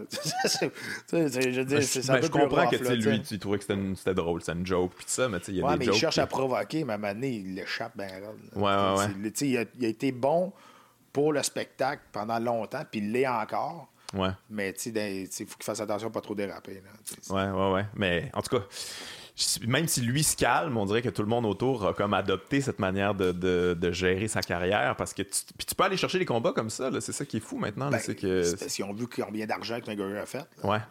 Sauf que. C'est comme, Colby Covington. Mm-hmm. Tu crois-tu à ça? Tu crois-tu que c'est vrai qu'il est comme ça? Moi, j'ai vraiment, l'impression que c'est une joke. Là. Non, non, c'est pas un être agréable, là, Non, mais je comprends, mais tu sais, qu'il tripe sur Trump à ce point-là, avec la casquette. J'ai vraiment l'impression qu'il joue le, le heel. Je vais être le gros méchant que vous voulez haïr, puis je vais avoir un combat de championnat comme ça, tu sais. Ouais, ben tu sais, oui, mais en même temps, il il est plate comme combattant. c'est ça qui arrive. sais McGregor, c'est complètement différent. Là. Il passait des paroles aux actes, puis t'es capable de backer ce qu'il disait. Ça, je reviens à dire ça, mais c'est ça pareil. Tu quand tu, quand tu commences à faire du trash talk, veux, veux pas, tu te mets de la pression sur les épaules. Là. Ouais, Maintenant, là, faut que tu livres la marchandise. Il faut, faut, faut, que tu livres la marchandise, pas juste avec tes paroles, mais avec tes points, puis c'est ça. Mais Covington, est endormant. Là, ben ouais, mais en même temps, il gagne. Fait que... Mais ça, il y a, une euh, y a une espèce de mode de ça, le clinch, là, aller dans le clinch, là, puis que euh, Ousmane a gagné comme ça aussi. Écoute, moi, ça, je suis pas capable. Je sais pas, toi, là, sais moi, j'ai réussi à voir la beauté là, de, de, du travail au sol, puis tout mhm. ça.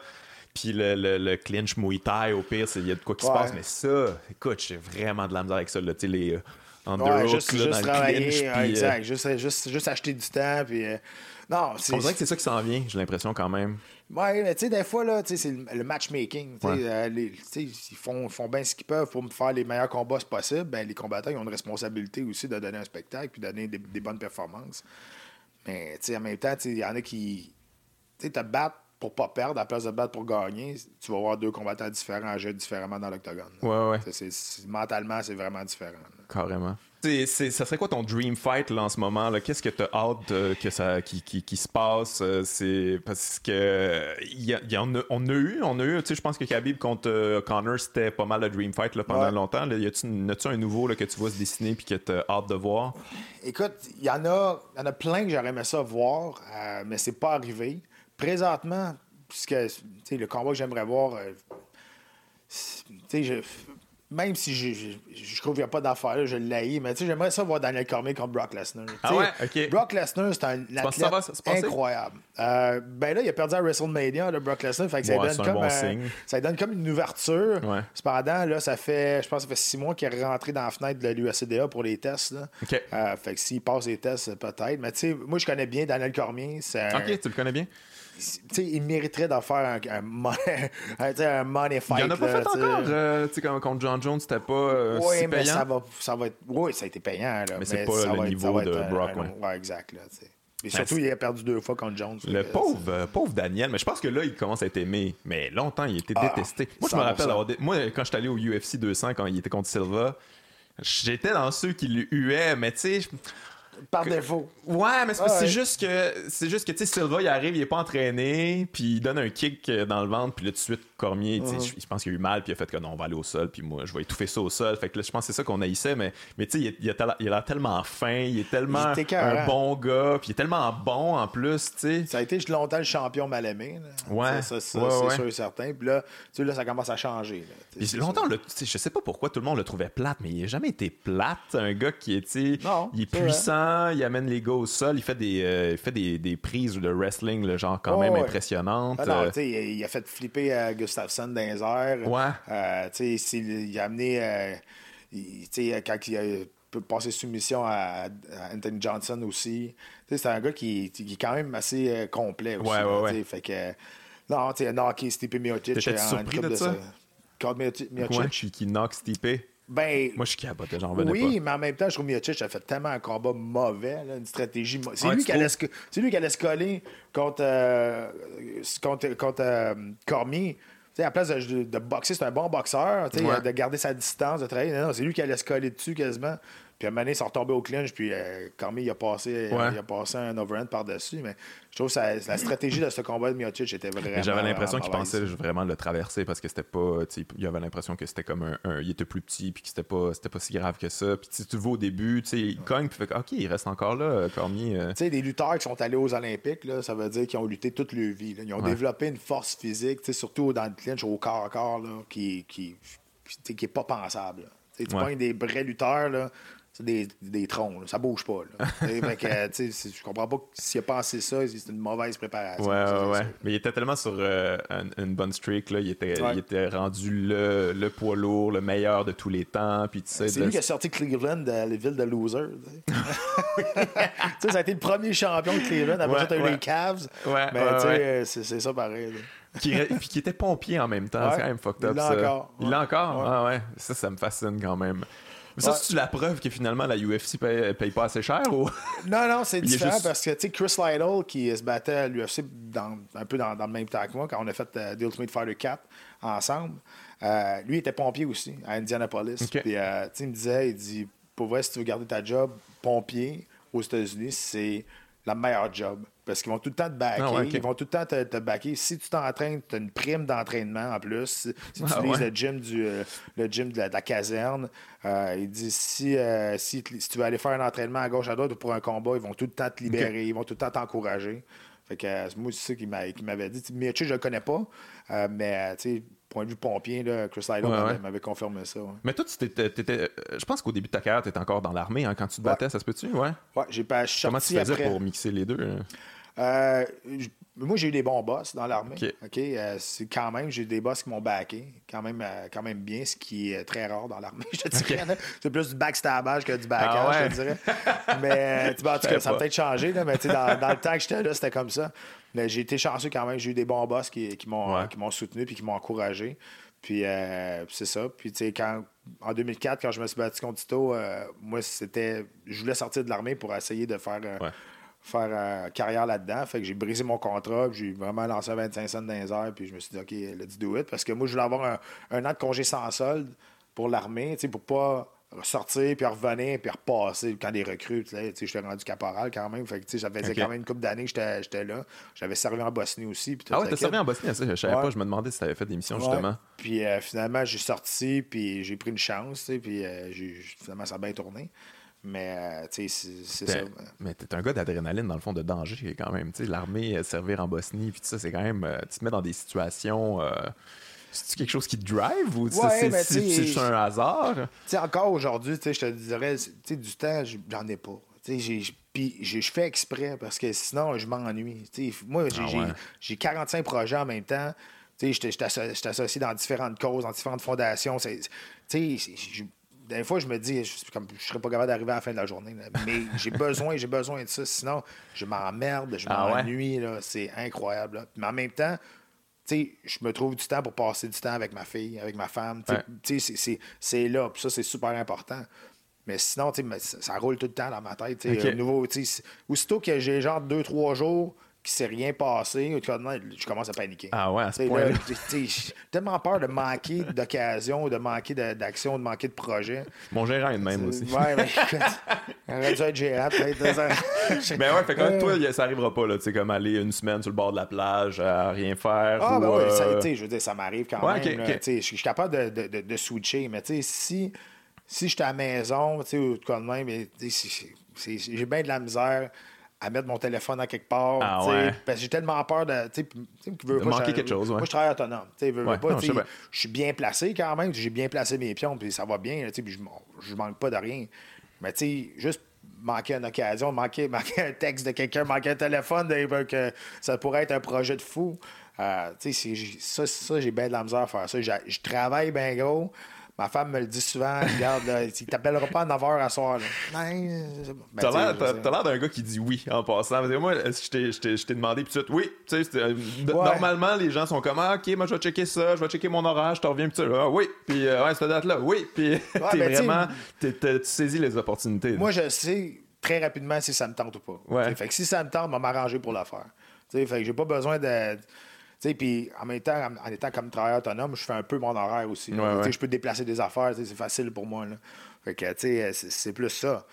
Mais je sais tout de suite. S'il y a quelqu'un qui me demande de faire de quoi, ben, de me, ou dans, être impliqué dans une fondation ou partir un nouveau projet de quoi de main, je sais dans les 10 premières secondes si ça me tente ou si ça me tente pas. Puis si ça me tente de me mettre du temps là-dedans, puis je ne tournais pas les coins ronds. je comprends, je comprends. Mais c'est bon, quelqu'un qui a dit oui à Tito Ortiz au début de sa carrière, c'est un gars qui dit oui en J'étais jeune et naïf aussi, là, mais, ça m'a amené, amené, à vivre la vie que j'ai aujourd'hui. en as parlé un petit peu tantôt. tu as dit oui à Ultimate Fighter aussi. Euh, tu as, vécu cette expérience-là de télé-réalité. Comment tu as trouvé ça? C'est quelque chose que tu as apprécié ou ça t'a fait chier? C'est un peu, euh, on rentre un peu plus dans le personnel, on te suit au jour le jour. Euh? Moi, j'adorais ça. Ah ouais, t'as ah, là-dessus? Moi, je le referais demain matin. Puis j'ai ah, coaché d'Ultimate Fighter aussi là, pour Team Canada. Mais en, 2006, c'était Ultimate Fighter 4. Ah, c'était juste le 4? Euh, ouais, c'était le quatrième. Ça s'appelait The Comeback. Ça veut dire que c'était des combattants qui avaient, déjà combattu à l'UFC, mais qui avaient une fiche vraiment moins bonne que le potentiel que, que l'organisation voyait. Tu sais, il y avait Dean Thomas, tu avais euh, Matt Serra, tu avais, euh, moi, tu avais Chris Lytle. Tu sais, des combattants qui, étaient, qui avaient quand même un nom, mais qu'ils n'étaient pas sur une bonne. Leur fiche n'était pas bonne. moi, j'avais, j'étais 0-4 là, ouais, UFC quand je suis rentré là. Euh, mais ils m'ont donné une chance d'aller dans Ultimate Fighter. Euh, fait que je suis allé là, puis je me suis rendu en finale. c'est vraiment là que j'ai, explosé exactement.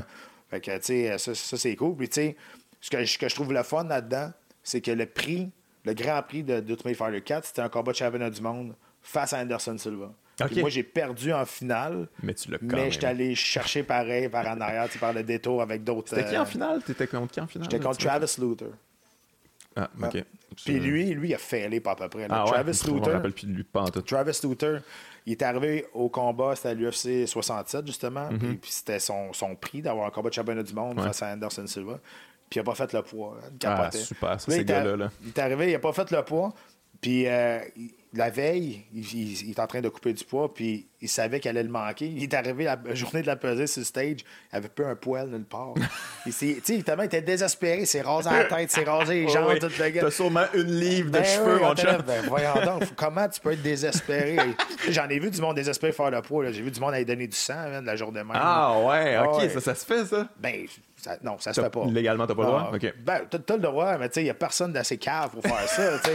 c'est, Cody McKenzie qui a fait ça. Là. Fait lui, c'est un c'est un spécial. C'est ça. Du monde qui sont désespérés. Mais toi, ouais, niveau poids, euh, ça, ça, a bougé quand même pas mal. Tu as commencé haut, tu as, fini par. Ton sweet spot, tu considères-tu que c'était 170 Parce que tu as eu une bonne run à 170, on sentait que tu étais à l'aise. Ben, euh, tu sais, j'ai eu une bonne run à 185. J'ai ouais, non, mais c'est sûr, c'est sûr. Mais tu sais, en même temps, j'avais pas les connaissances dans ce temps-là pour le faire. Euh, je pensais que je connaissais la nutrition quand je me, suis, me battais à 185 parce que tu sais, j'avais j'avais parlé à une couple d'entraîneurs, de, une couple de nutritionnistes aussi, comment faire. Puis je faisais mes affaires moi-même, ça marchait bien. Puis tu sais, je pensais que je connaissais bien les affaires. Puis quand je commençais à travailler, quand je commençais à, me battre à 170, j'ai appelé euh, quelqu'un qui m'avait référé, Jean-François Gaudreau, qui est rendu un de mes super bons amis et mon partenaire dans, à, notre centre de, à notre centre sportif. Puis là, j'ai compris que je connaissais absolument rien de la nutrition. c'est vraiment pas. Puis, puis c'est ça. J'ai commencé une run à 170, mais. Qu'est-ce que tu mangeais? Que... Ah, sérieusement, c'est de la science. C'est que c'est, Je peux pas expliquer ça. Pour que tout le monde comprenne, parce que c'est du cas par cas. Ouais, ouais, c'est vraiment, on a tous un corps différent, on a tous des besoins différents. Puis rendu à ce sport-là, il y, en a beaucoup, y en a beaucoup qui sont rendus, même au UFC, qui manquent le poids. Moi, ça me fait halluciner, ben ah puis, tu sais, oui, il y a des coupes de poids vraiment drastiques. Euh, tu sais, moi, je me déshydratais de, 22 à 23 livres en 18 heures. Fait, mais c'est parce que j'étais capable de le faire, puis on le faisait comme il faut. Tu te sentais-tu bien là-dedans? Oui, je me sentais bien. Mais, euh, je, vais te conter, je vais te conter une anecdote tantôt à Québec, quand j'ai déshydraté de 26 livres. Ça, c'était. Ça, là, ça, j'étais pas bien. Mais, tu sais, je commençais à travailler avec Jean-François Gaudreau, puis tout le monde dit Ouais, mais si, euh, si tu avais eu les connaissances avant, est-ce que tu aurais fait 170 plus vite? Tu sais, je sais pas. Peut-être que oui, peut-être que non. En même temps, j'ai une bonne run à 185. mais descendre à 170, ça a prolongé ma carrière de, de 4-5 ans. Ouais, je pense que J'aurais pas, je m'aurais pas battu encore pendant 4-5 ans à 185. Les gars étaient bien trop fort, Quand je me suis battu, mon dernier combat à 185, c'était ici à Montréal, contre Alessio Sakara. Puis. Euh, puis, tu sais, les deux, on est à 185 la, veille, ça a pesé. Je savais qu'il était un peu plus gros physiquement que moi. Puis le lendemain, je le regardais et je me disais, c'est son frère, c'est pas lui. il y a 20 il, il avait doublé, là, pour vrai, j'hallucinais. Là. Ouais. Puis, tu le euh, sentais. Ouais, je savais, j'ai gagné, mais tu sais, c'est ridicule. Fait qu'après ça, je me suis dit, OK, là, c'est moi qui va faire cet effet-là. Fait que j'ai fait des sacrifices nécessaires. Ouais. Tu sais, je me, je me pesais à 170, mais le lendemain, j'étais à 192 193 dans l'octogone. Okay, c'est des connaissances, des sacrifices à faire, mais c'est surtout savoir comment le faire pour, pas, euh, pour pas crever. c'est super dangereux. Mais toi, tu gérais ça tout seul avant. Là, tu, tu, faisais ta bouffe tout seul, tu n'avais pas de nutritionniste. Tu, non, euh, exact. je pensais que je savais comment me déshydrater aussi. Là. Je me déshydratais de 8 livres. Là. Je pensais que j'étais au bout. mais c'était quoi les techniques que tu faisais pour te déshydrater? Écoute, c'est ça aussi, une coupe de peau quand même assez drastique. D'habitude, c'est entre, je te dirais, entre 14 et 17 livres, les combattants ils vont, être capables de se déshydrater. Mais moi, j'étais capable de le faire. Puis, tu sais, la déshydratation, c'est. Tu vois physiquement le changement, mais c'est 90% dans la tête. Tu sais, c'est. bien beau être le clown le plus drôle, là, quand ça fait 15 livres que je coupe, là, ta joke, elle sera pas drôle. c'est impossible. exact. Fait qu'il faut que tu fasses ça avec du monde qui connaît super bien, puis surtout du monde qui, euh, qui, sont habitués de le voir. au début, tu parles, à un moment donné, tu parles plus. Si tu continues à te parler, là, tu vas dire, là, fermez sa gueule. Mais maintenant, il faut que les gens qui sont autour de toi, ben, ils comprennent les signes que là, on est rendu là, on est rendu là. Moi, je coupais le poids tout le temps, tout le temps avec les trois mêmes. Puis, ça, ça a toujours bien été. Mais, tu parlais de la préparation. Mettons, euh, ça se prépare un mois d'avance. Vraiment, avec la nutrition, avec euh, le sodium, avec juste euh, de, bien, de, bien marcher, de, de, bien manger, mais surtout de diminuer ton, taux de gras le, plus bas possible. Parce que plus que tu es, ligne, plus que tu as une masse maigre, plus facile ça va être déshydraté. Tu sais, la mauvaise conception, tu regardes quelqu'un, il est super cut, tu vas dire, ah, lui, il n'y a plus rien à perdre, ça va être dur la coupe de poids. Ça, c'est une erreur parce que le muscle est beaucoup plus d'eau dans un muscle que dans du gras. Fait que c'est beaucoup plus facile de déshydrater un muscle que, du gras. Ah c'est fait de 70% d'eau. Fait plus que tu es ligne, plus que tu as de la masse maigre, plus facile ça va être déshydraté. OK, OK. Euh, Je savais pas ça. C'est ça. Fait que, tu sais, pendant la semaine avant le combat, euh, six jours avant, pendant trois jours de temps, tu vas boire à peu près 7 à 8 litres d'eau par jour. Ça a l'air niaiseux à dire, là, mais essaie de boire 8 litres d'eau par jour. Il faut que tu te forces. ouais, là, maintenant, tu carré.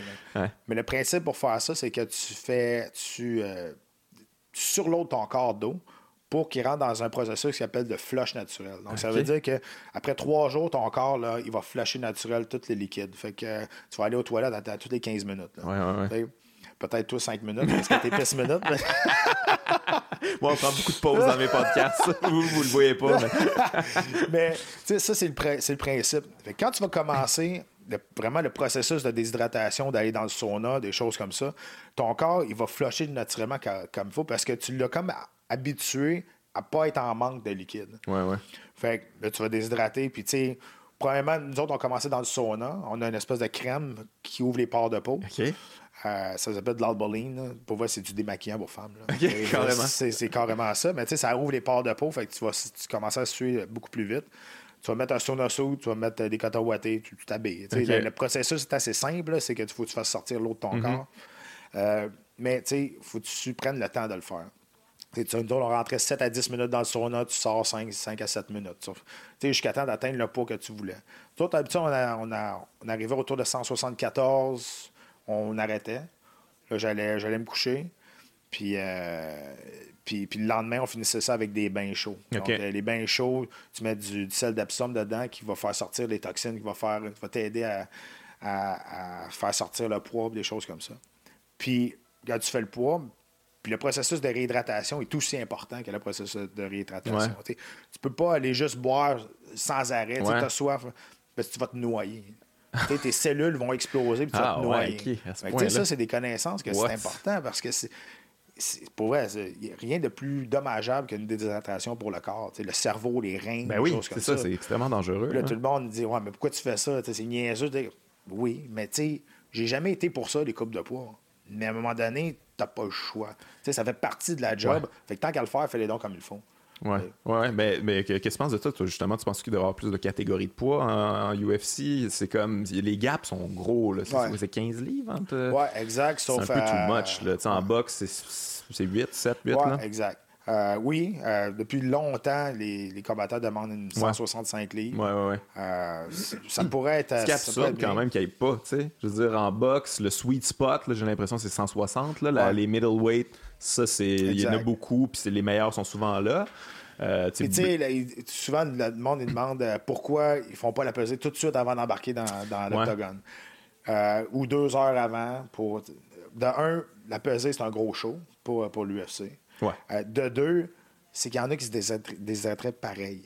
Fait que c'est pour la sécurité des combattants qu'on fait ça 24 heures avant parce que tu n'auras pas le temps de te réhydrater en deux heures pour arriver correct pour te battre. C'est sûr que peut-être tu vas te déshydrater moins, mais il y en a qui le feront pareil, qui le feraient mhm. pareil. Fait que ça augmente le risque de blessure. Euh, ton cerveau n'est pas réhydraté, ton, ton, ton risque de ta, ta, fraction de seconde que tu n'auras pas de la rechercher à cause que tu n'es pas bien hydraté. Donc, ça aussi, ça fait partie, ça fait partie du travail d'un combattant de faire le poids. Euh, ouais, mais j'ai l'impression quand même euh, en UFC, en, comparé à la boxe, encore une fois, il y, a eu beaucoup d'histoires de, de, des gars qui se sont trop euh, déshydratés. je veux dire, je sais pas si tu as vu la vidéo de Darren Till qui essaie de perdre du poids, qui, qui finit avec des couverts partout sur lui, puis il voit plus rien, il est rendu aveugle à la mm. fin. Il y a eu Khabib aussi qui a fini à l'hôpital. Dos Anjos qui, qui, a perdu sa ceinture à cause de ça, carrément. Là. on dirait que les gars c'est plus dans la mentalité de, perdre beaucoup, beaucoup de poids ou? Tu sais, moi, j'ai bien de la misère à avoir de l'empathie envers ah ce monde-là. Tu sais, parce que moi, j'ai tout le temps. J'ai tout à parler, puis pour le coupe de poids, c'est important de le faire tranquillement, sécuritairement, puis mm-hmm. d'avoir quelqu'un qui connaît ça avec toi. Tu sais, souvent, les combattants, ils veulent pas dépenser pour se faire suivre par des professionnels. Mais tu dépenses pas, tu investis dans toi. Moi, c'est de même que je vois ça sais, moi, mon nutritionniste, euh, lui qui s'occupe de, de, ma nutrition, Jean-François Gaudreau, mon, mon, massothérapeute, je les ai amenés partout tout le temps avec moi. Ça me coûtait de l'argent. Sauf que, tu sais, j'ai pas le choix de les avoir avec moi. Fait qu'à un moment donné, il faut que tu penses plus loin que ça. Tu sais, je vais juste te dire, là, tu parlais à Darren Till qui est devenu aveugle. Mhm. Moi, ça m'est arrivé. À Québec, l'anecdote, je te le dis, je déshydraté de 26 livres. Ouais. L'histoire, en gros, c'est que j'ai manqué ma j'ai manqué mon target de, de, de masse meg. J'ai pris trop de muscle, dans le fond. Euh, fait ce qui fait que je commençais à mettre des hydratations à 196 livres à la place de commencer à 190, 189. Fait que là, j'étais vraiment over quest ce que je faisais d'habitude. Mais moi, c'est sûr et certain que je vais faire le poids. impossible que je le fasse pas. Mais tu sais, je vais toujours m'en rappeler. Déshydrate, déshydrate, le matin de la pesée, j'étais à 172,4, il faut que je fasse 170. J'embarque dans le bain, je mets ma tuque, le bain est bouillant. Là, je transpire, je transpire. Après ça, je rembarque dans couverte. Un autre 5 minutes, je transpire, puis je le fais deux fois. Fait que c'est 20 minutes à transpirer. On m'essuie, je rembarque sa balance. Même poids, 172,4. Eh ben, j'ai cassé. Là. c'est comme si tu m'avais donné un coup de batte de baseball dans les jambes. Puis lui qui est avec moi, qui fait tout le temps ma coupe de poids, Là, il voit là, quelque chose qui marche pas. Jean-François, lui qui s'occupe de ma déshydratation, il était parti chercher quelque chose. En tout cas, il l'appelle en panique. Et là, il arrive dans la chambre d'hôtel. Et à partir de ce moment-là, jusqu'à temps que j'ai mis le pied sur le stage, j'ai un blackout ben Je me souviens plus de rien. Pardon? oh mon Absolument. Ça veut dire qu'on a coupé les, derniers, les, deux dernières livres. On a descendu en bas, on a pris l'autobus, on a fait le trajet vers l'aréna. Puis j'ai attendu mon tour qui m'appelle. Puis là, quand j'ai mis le pied sur le stage, là, là j'ai des souvenirs. tu sais, c'est dangereux. Là. Ben oui, c'est dangereux. Tu sais, 26 livres, c'était beaucoup trop. Là. sais, pour vrai, ça, ça c'était niaiseux de faire ça. Mais tu sais, je tournais ma tête, mes yeux suivaient après. Je tournais ma tête, mes yeux suivaient après. Ouais, mais ça, tu parles de ça. Tu t'en parles comme si c'était un combat. Là. Puis là, t'as ben, un autre combat après. là. C'est ça qui me fait capoter de, de, la, de, la, perte de poids souvent. C'est que faut attaquer ça. Puis faut, ça a l'air d'être un struggle pour les gars. Puis là, après ça, faut, en 24 heures, faut qu'ils switchent. OK, j'ai un combat maintenant. Un, combat contre quelqu'un qui veut me fesser d'en face. C'est quand même c'est hardcore. Là. Ça, ça, ça fait deux combats en 48 heures. ça, ben là, Puis tu sais, c'est très difficile la coupe de poids. Très, très, très difficile pour, pour les reins. pour les organes vitaux, c'est dommageable. Mais c'est ça. Euh, puis après, moi, ce combat-là, j'ai coupé 26 livres. Là. Je me suis battu contre Carl Noak. Puis on a fait trois rounds. j'ai gagné tous les, trois rounds. Mais j'ai eu une bonne réhydratation, comme il faut. Euh, avant, on pouvait, on pouvait prendre des, des intraveineux avant. Sauf que là, c'est facile de mettre des masquants là-dedans si tu as, pris du stock ou de quoi de même. Fait que là, tu n'as plus le droit de prendre des intraveineuses. Fait que là, tu, tu le fasses tranquillement, puis tu, tu aies les connaissances. Encore une fois, c'est juste une question de connaissance. Mais il y a comme une petite mode, là, quand même, une petite mode. J'en ai vu une couple qui, finalement décide d'y aller un peu plus à leur poids naturel. Là, Anthony euh, c'est un peu ça qu'il a fait, puis finalement, il a knocké euh, Wonderboy. Les, gars on dirait que, moi, on dirait que c'est plus. Euh, T'es plus pour ça, toi, tu sais, comme toi, quand tu étais plus à ton.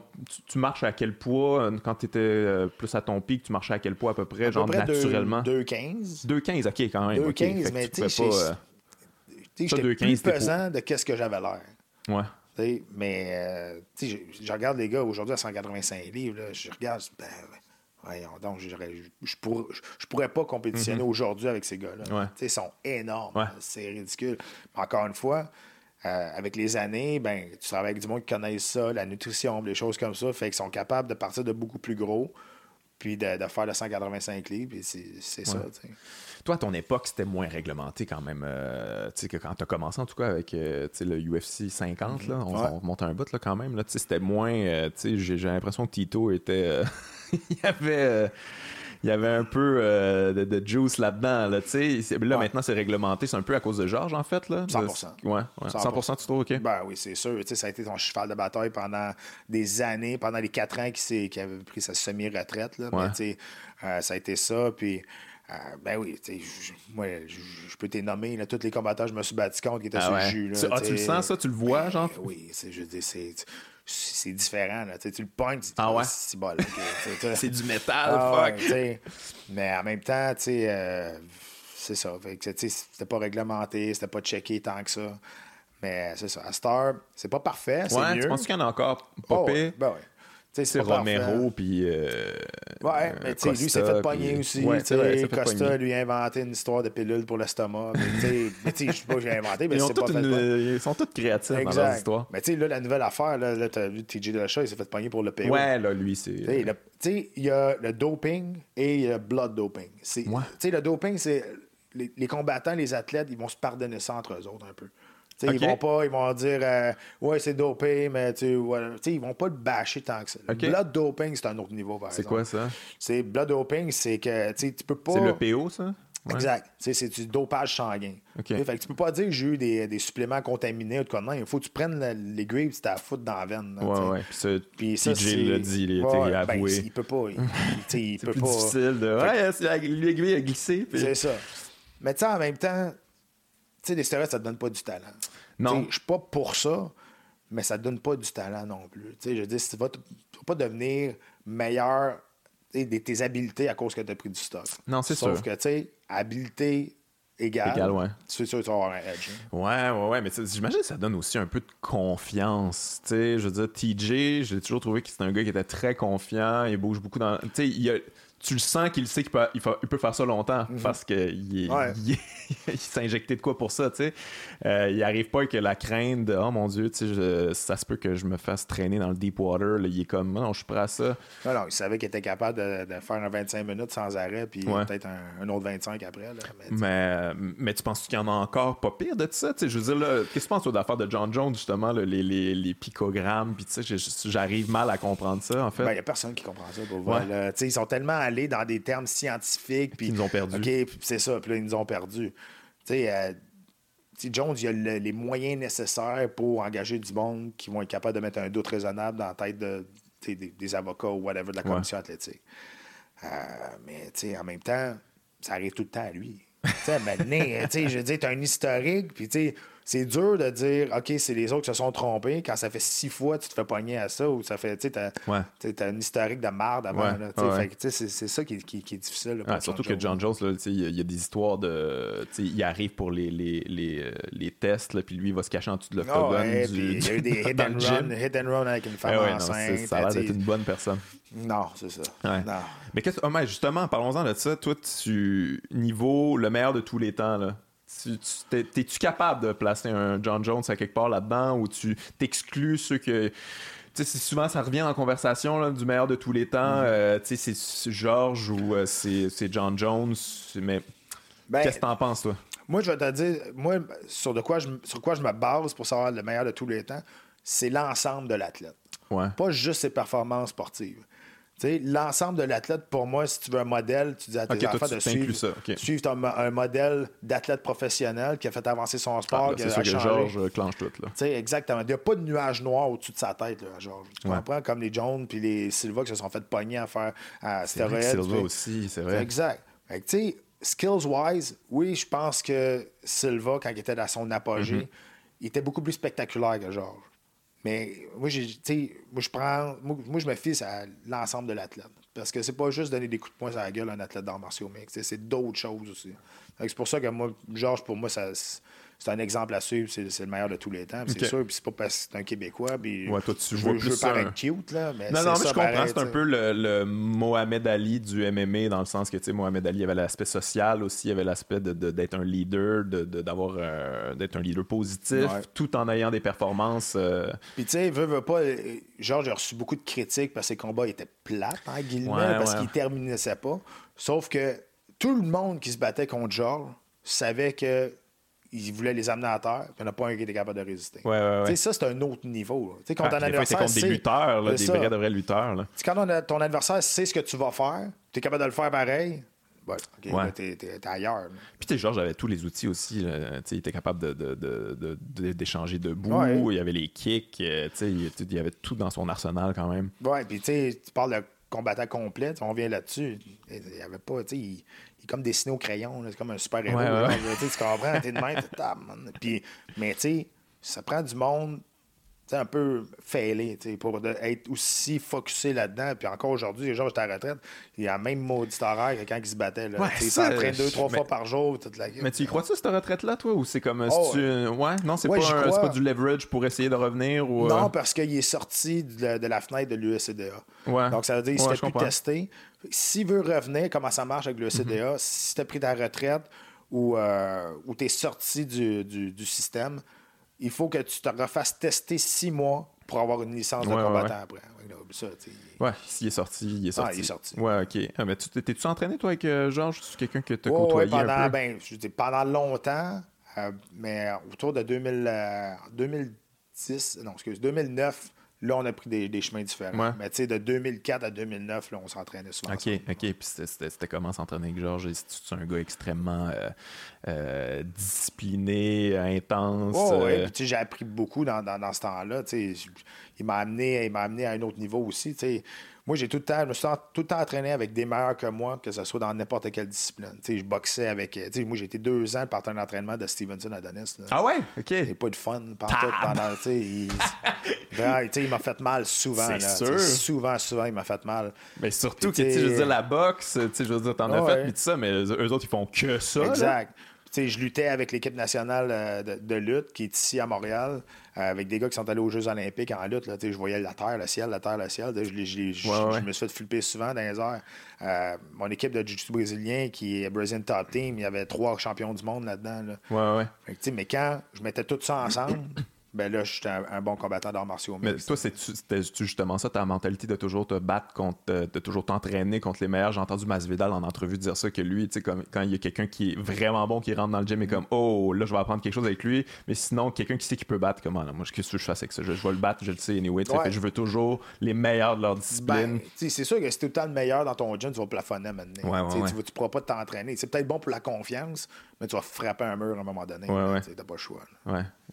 En revenant à Georges, tu le places où, toi, comme dans l'histoire. Euh, en fait, dans l'histoire sportive du Québec, je trouve qu'on n'y est pas assez euh, respecté. C'est comme. Euh, c'est considéré comme le meilleur de tous les temps de, sa profession. Puis au Québec, c'est comme, ouais, ouais, on comprend, mais pas, tout à fait. Ben, c'est sûr, c'est à cause de son sport, c'est pas à cause de lui. Tu penses, ouais? Mais tu sais, on l'a vu, il s'est fait inviter souvent, il s'est fait inviter deux, trois fois, à, tout le monde en parle. on, on veut y donner on veut lui donner de, la, publicité, de, la reconnaissance, mais son sport va toujours être une béquille pour lui. Il veut, veut pas, même si c'est un gars qui s'exprime bien. il, parle de philosophie, il, parle de, la, spiritualité des arts martiaux aussi. Il y a une fondation contre l'anti-bullying aussi, donc il redonne. Euh, je pense que c'est la semaine passée à l'Assemblée nationale, on lui a rendu hommage aussi. Oui, c'est vrai, j'ai vu ça. Euh, peu à peu. Il y a ce respect-là, Exact. Mais tu sais, pour moi, c'est inconcevable qu'il soit qui sera jamais ou qui ou, qu'on ne le mette pas au temps de la renommée sportive du, Québec et du Canada. pour moi, ça serait vraiment une insulte À, Georges. Ouais, ouais, ouais, non. Puis il a ouvert les portes aussi à beaucoup de beaucoup de Québécois, là, où, euh, je veux dire, ça, en fait, ça a ouvert la possibilité de ce rêve-là. Tu toi, t'étais le premier, mais, ouais. Euh, mais, mais ouais, mais il y, a quand même une petite histoire euh, entre le Québec puis la UFC. Il y en a eu quelques-uns. Il y a eu David Loiseau avant, il y a eu. David Loiseau était le premier Québécois. Aussi, à se battre à l'UFC. Après ça, ben, il y a eu Georges, il y a eu moi, il y a eu, il y a eu Steve Vigneault s'est battu une fois à l'UFC. Oui, c'est vrai. Ouais. tu as eu Jonathan Goulet qui s'est battu de nombreuses fois, je pense neuf fois. Euh, tu as eu des gars comme Evan Manjivar, mais après ça, tu as des gars comme Sam Stout, Mark. Tu sais, il y en a eu quand même, euh, quand même beaucoup. C'est qui qui s'en vient? Là? Là, il y a eu Marc-André euh, Thériault qui s'est. Barrio, excuse. Qui, qui, qui, a été signé. C'est quand, quand, son combat? C'est bientôt le 4 Ottawa? Mai. Ouais, à Ottawa, le 4 mai. Qui lui, c'est quelqu'un qui peut faire une bonne run? Que euh, j'ai pas vraiment suivi euh, sa carrière. Euh, ouais, il est sur, je pense, il est sur 9 victoires de suite. C'est un gars qui cogne solide debout. Ouais. il va se battre contre un lutteur qui, qui, c'est un, un, clash de style quand même. il va se battre à 185 livres. Donc on va voir. Moi, personnellement, je trouve qu'il est trop petit pour se battre à 185. Ah ça fait longtemps qu'il se bat à 185. Donc, il va l'essayer. Tu penses qu'il va se battre à 170? Moi, je pense que oui. OK. Mais, tu sais, peu importe. Il y en a qui, ont peur qu'ils vont perdre leur, puissance s'ils descendent ou quoi de même. Mais la puissance, c'est pas une question de gros bras, c'est une question de technique. C'est un transfert de poids. De vitesse, puis de, de, Mais, Marc-André, c'est un gars qui a une bonne tête sur, sur, les épaules. il a un gros minding. Aussitôt que ça commence à, brasser, il élève son jeu d'un cran. Ce qui est une bonne attitude. Exactement. c'est un gars qui peut être spectaculaire, j'ai l'impression aussi. Oui, je pense que 75% de ses victoires, c'est des knockouts. Ouais, ouais. Puis la UFC, c'est ça qu'il recherche aussi. peu importe, il faut, que tu livres un bon show. C'est ça, parce que là, au Québec, tu as, Olivier qui est là, qui est pas sur une bonne run, et deux, deux défaites de suite avec deux performances moyenne qui ne nous avait pas habitués à ça dans, sa carrière, mais il le sait, puis c'est pour ça qu'il prend une grande période de, pause pour l'instant. Ben, Hernandez, c'était comme. Euh, on a découvert comme un, petit bulldozer quand même, un petit, un petit pitbull. C'est euh, Burns qui était, plus surprenant. Mais moi, je trouve plus c'est la, stratégie adoptée par Olivier. Olivier, on l'a connu comme étant un cheval, une condition physique incroyable, un grinder, fort au corps à corps travailler au sol puis d'amener ça, euh, terminer ça en soumission. Contre Hernandez, contre Bird, il a boxé tout le long. Ouais, ouais, ouais. je me disais, qu'est-ce qui s'est passé? Là? il s'est dénaturé. Il a développé son striking, mais. Tu veut, veut pas, peut-être à une, une, échelle plus grande, c'est exactement ce qui est arrivé avec Ronda Rousey. Ouais. Quand elle a commencé à penser qu'elle était une bonne boxeuse, elle s'est fait geler Ouais, ça a mal fini. ouais, ben, des fois, il y a des victoires qui peuvent être, euh, pas des défaites, là, mais qui, qui, peuvent changer le, cours de ta carrière de, de, la, de la, mauvaise manière. Ce qui est arrivé avec, contre Donham, il l'a mis KO. C'était la première fois, je pense, qu'il qu a été KO. Il a dû se dire comme, oh shit, ok, c'est le fun de faire ça, je veux, euh, je veux faire ça plus souvent. Ouais. En même temps, c'est un coup de genou au corps. Pas non, non, ça c'est bien. pas toujours reproduire ça. C'est un bon boxeur, tu sais. Olivier, je l'aime beaucoup, tu sais, puis euh, je l'ai coaché en tough à Canada contre les États-Unis. Puis, euh, tu sais, il, y a du talent. C'est incroyable comment il y a du talent, vraiment. Mais, tu sais, puis j'y ai dit, j'avais écrit un, j'ai écrit un article là-dessus sur rds.ca qu'il c'était dénaturé pour ce combat-là. Puis, il a oublié ses bases, il a oublié d'où ce qui venait.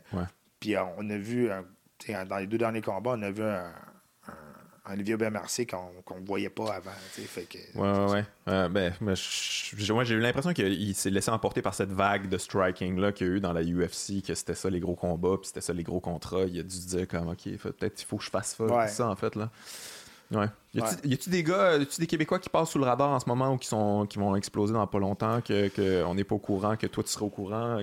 Ben c'est sûr, tu sais, moi le, premier nom qui me vient en tête c'est Charles Jourdain. Là. Ouais, ben, les, euh, Tu sais, Charles Jourdain qui, euh, qui, qui devrait potentiellement, moi je pense en 2019 avoir sa chance. Ouais. Euh, je pense qu'il le mérite aussi. C'est un kid de 23 ans seulement qui, qui, qui, a vraiment, vraiment beaucoup de talent. 23 ans, ok. 23 ans seulement, puis il a vraiment beaucoup de talent, il a beaucoup de combats aussi. Euh, il est champion de TKO présentement, puis euh, j'espère que si il y a une offre, que ce soit. Puis lui, il peut aller. Il dit je vais, aller, je vais aller au Japon, à Ryzen, je vais aller à One FC, je vais aller à l'UFC. Il n'est pas bloqué à eux autres, il n'est pas comme débile focusé. C'est juste à faire de l'UFC. il y en a qui. Ouais. Mais tu sais, j'espère que si. S'il y a une offre. S'il y a une offre, on va être capable de le libérer et de le laisser aller. Là, Ouais, ouais, mais en même temps, il a l'air d'être payant pour le euh, TKO. Là. On, voit que les gros événements, ça tourne pas mal autour de, lui là, récemment. Puis, euh, ouais, mais je pense qu'il est quand même, quand même bien payé pour une organisation qui est, qui, qui, pas majeure dans, les arts martiaux mixtes. moi, j'ai toujours dit, TKO, c'est incroyable. Il faut que ça soit là, mais c'est une, c'est une organisation de développement. Ouais, c'est une plateforme. C'est un tremplin. Puis ça, ça en prend des organisations comme ça. Ouais, ouais. parlons de ça, justement, euh, des salaires. Ça, c'est quelque chose qui m'intrigue. On en a parlé un petit peu avant le podcast, là, mais j'ai l'impression qu'en UFC, bon, les, les salaires augmentent. Là. Je pense que Connor McGregor a comme un peu amené ça. Là. On dirait qu'il a amené ça un petit peu vers le haut, mais j'ai encore l'impression que j'ai vu euh, il n'y a pas si longtemps, euh, dernier événement, dernier. C'était-tu le dernier pay-per-view? En tout cas, j'ai checké les chiffres. je sais qu'il y a des bonus là, au travers de ça. Puis, mais je regardais ça et je trouvais ça un peu genre mettre ta vie en danger pour 12 000 là, Je sais pas que tu es en sous-sous-carte, là, mais. Euh... mais attends, là, ça, c'est. Attends un peu, t'expliquer comment ça marche. Explique-moi ça, c'est ça que je veux savoir. Le, salaire de base à l'UFC, c'est 10 plus 10. OK? Donc, 10 pour te présenter, un bonus de 10, de 10 000 si tu gagnes. OK.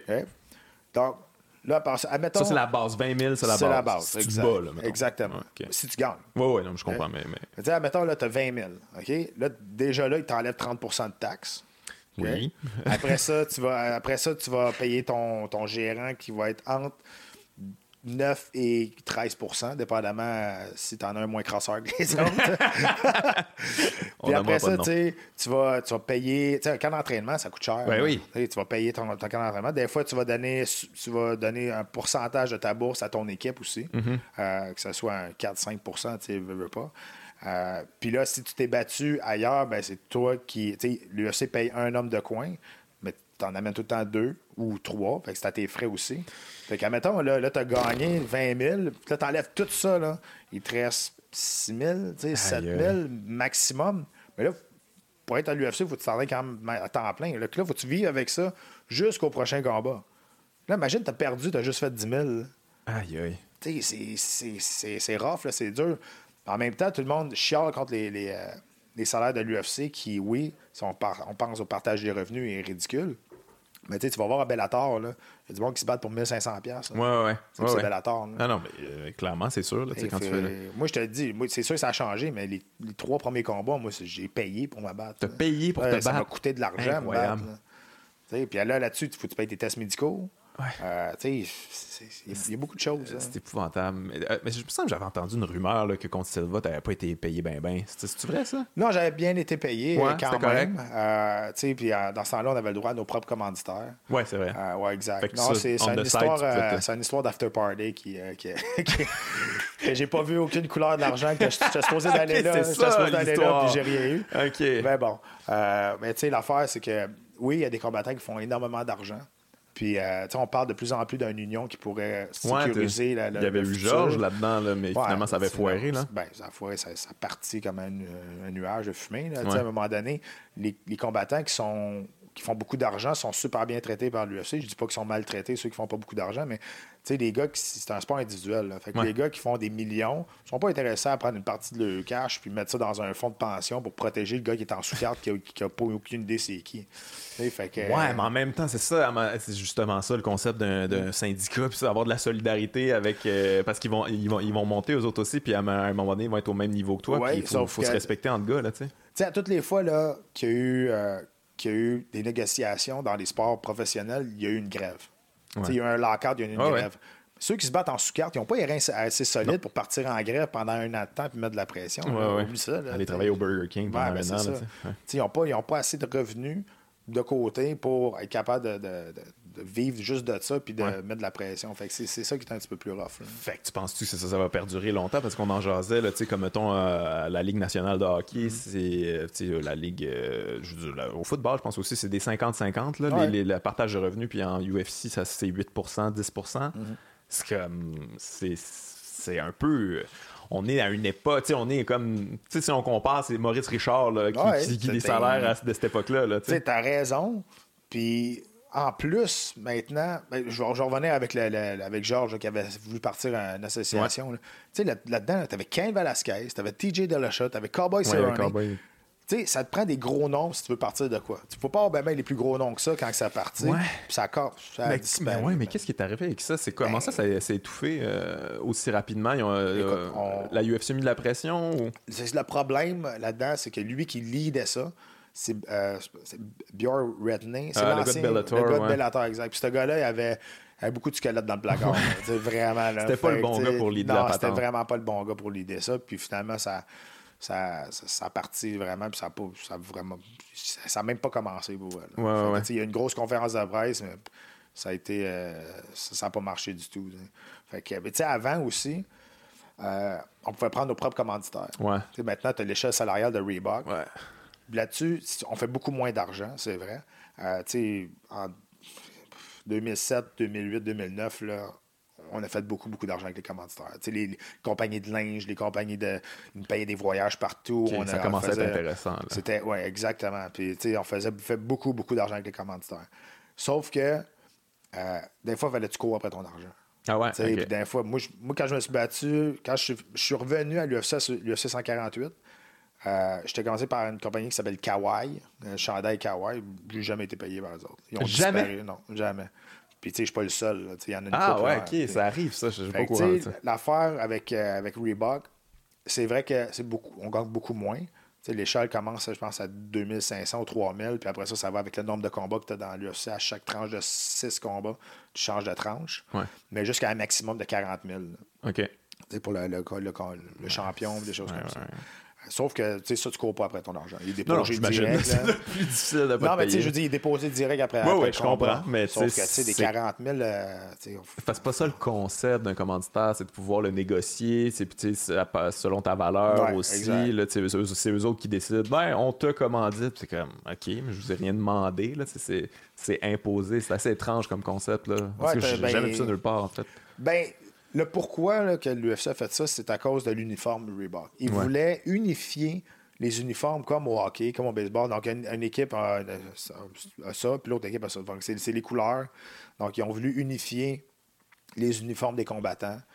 Puis, euh, puis c'est pour ben, ça. Mais aussi, ils vont se chercher une grosse part de revenus de ça. Pour une fois, ils sont comme yes, c'est nous autres qui les a, les commanditaires, puis ben on vous en donne des grenailles, puis à euh, fun, les gars. Oui, t'as raison. Sauf qu'avant, tous les commanditaires qui commanditaient des combattants était obligé de payer un pourcentage d'une cote à Fait que moi, j'ai été commencé par une compagnie qui s'appelait Acorn Limited, puis il commandait beaucoup, beaucoup de combattants. Mais par année, il fallait qu'il donne 150 000 à l'UFC avant de mettre de l'argent à ses combattants. OK, OK, OK. Et c'est beaucoup. Là. Ouais, quand même, quand même. Ben, je dis, la, la, meilleure, la compagnie la plus smart, ben, c'est sûr qu'ils ont beaucoup de... Ils ont, beaucoup de budget, mais la compagnie la plus smart, c'est avec Georges qui en fait, c'est Under Armour. Under Armour, il voulait commanditer Georges. Et là, l'UFC ont sûrement demandé vraiment beaucoup, beaucoup, beaucoup d'argent pour avoir le droit de s'afficher dans, dans l'octogone, s'afficher sur Georges pendant les combats. L'Undermer, ils ont regardé, ils ont dit, vous êtes malade, on ne paiera jamais ça. Ils ont tellement publicité Georges avec l'Undermer que Georges n'avait même pas besoin de mettre Under dans, dans l'octogone. Ah ouais, ouais c'est vrai. Moi je, moi, je le sais. là. Under Armour, Georges Saint-Pierre, c'est ensemble. Ben ouais, ben, ça, c'est brillant. Ouais, ouais. Mais, tu sais, ça te prend une compagnie qui, qui est insolite pour faire ça. Oui, ouais, exact.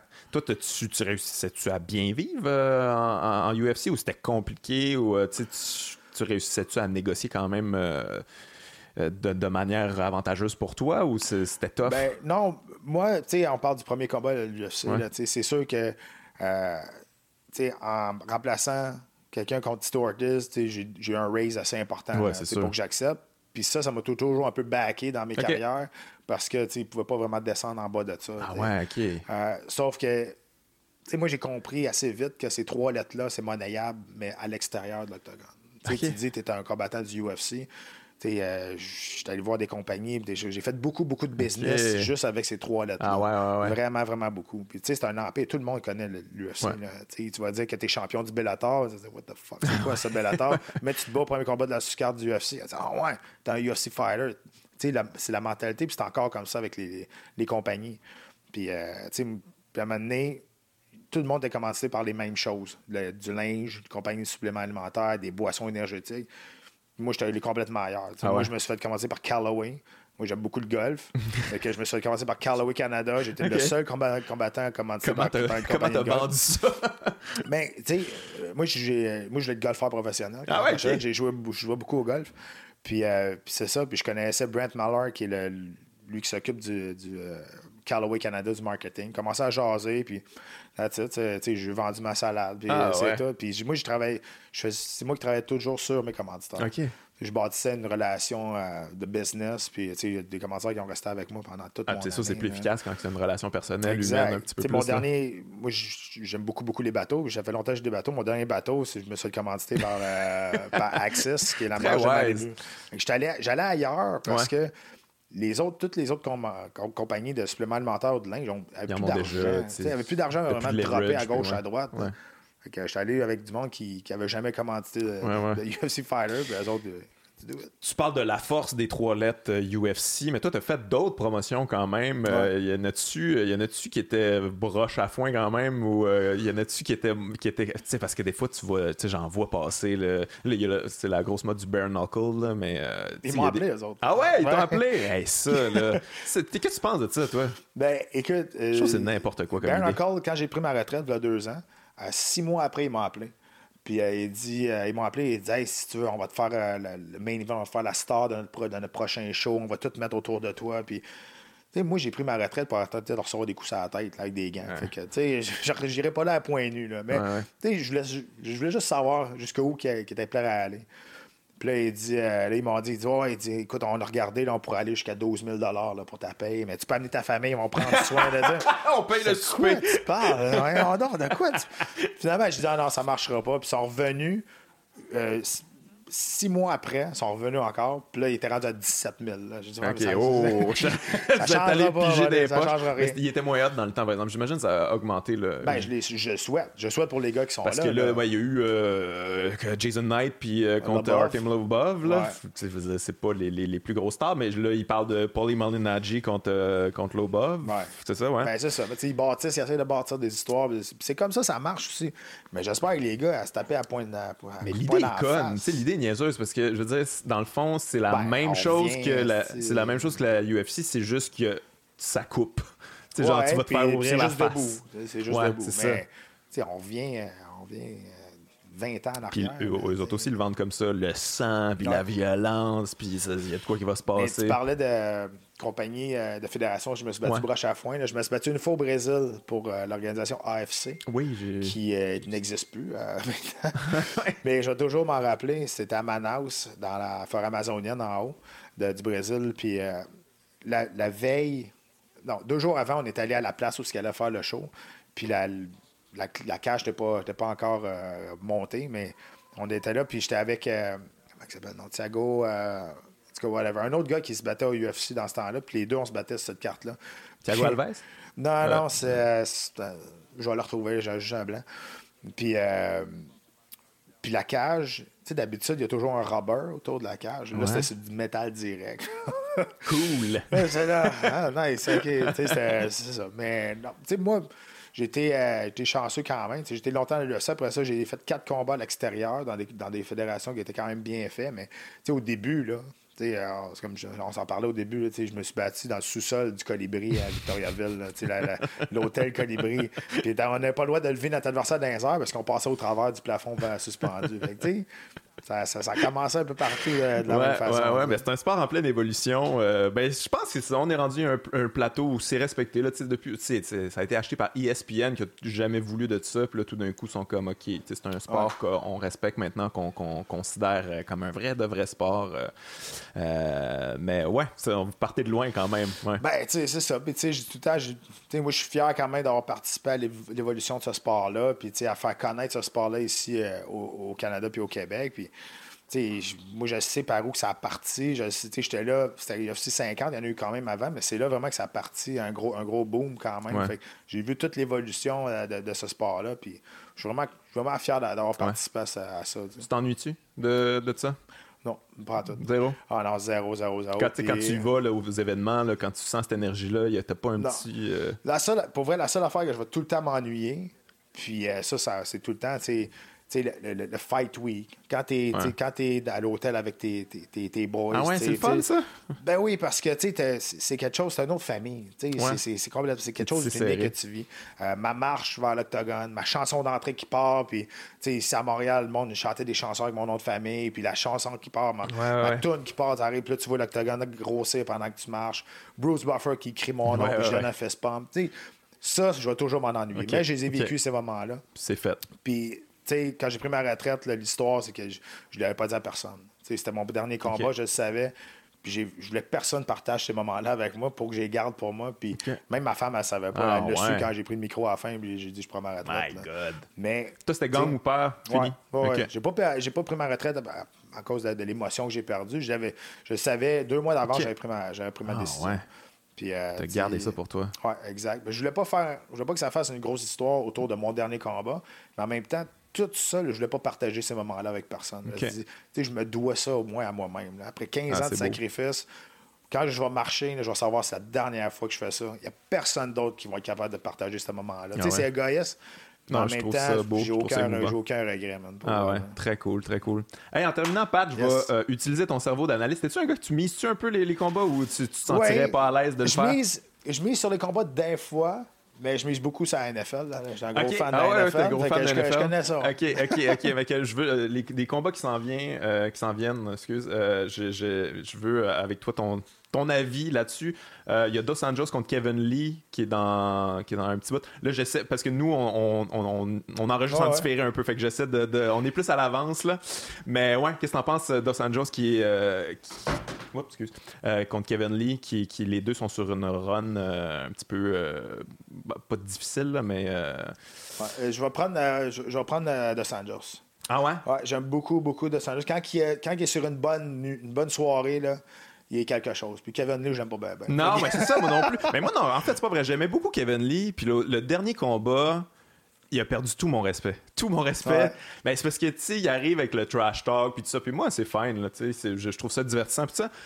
Mais là, finalement, il back pas vraiment, puis il se fait, il se fait, il se fait pas dominé complètement, mais c'est un combat difficile. Puis là, à la fin, il fait comme si euh, c'était une grande injustice qu'il ait perdu. Euh, ah, je sais. C'est comme ta gueule, dude. Je vais y aller, ouais, c'est exact.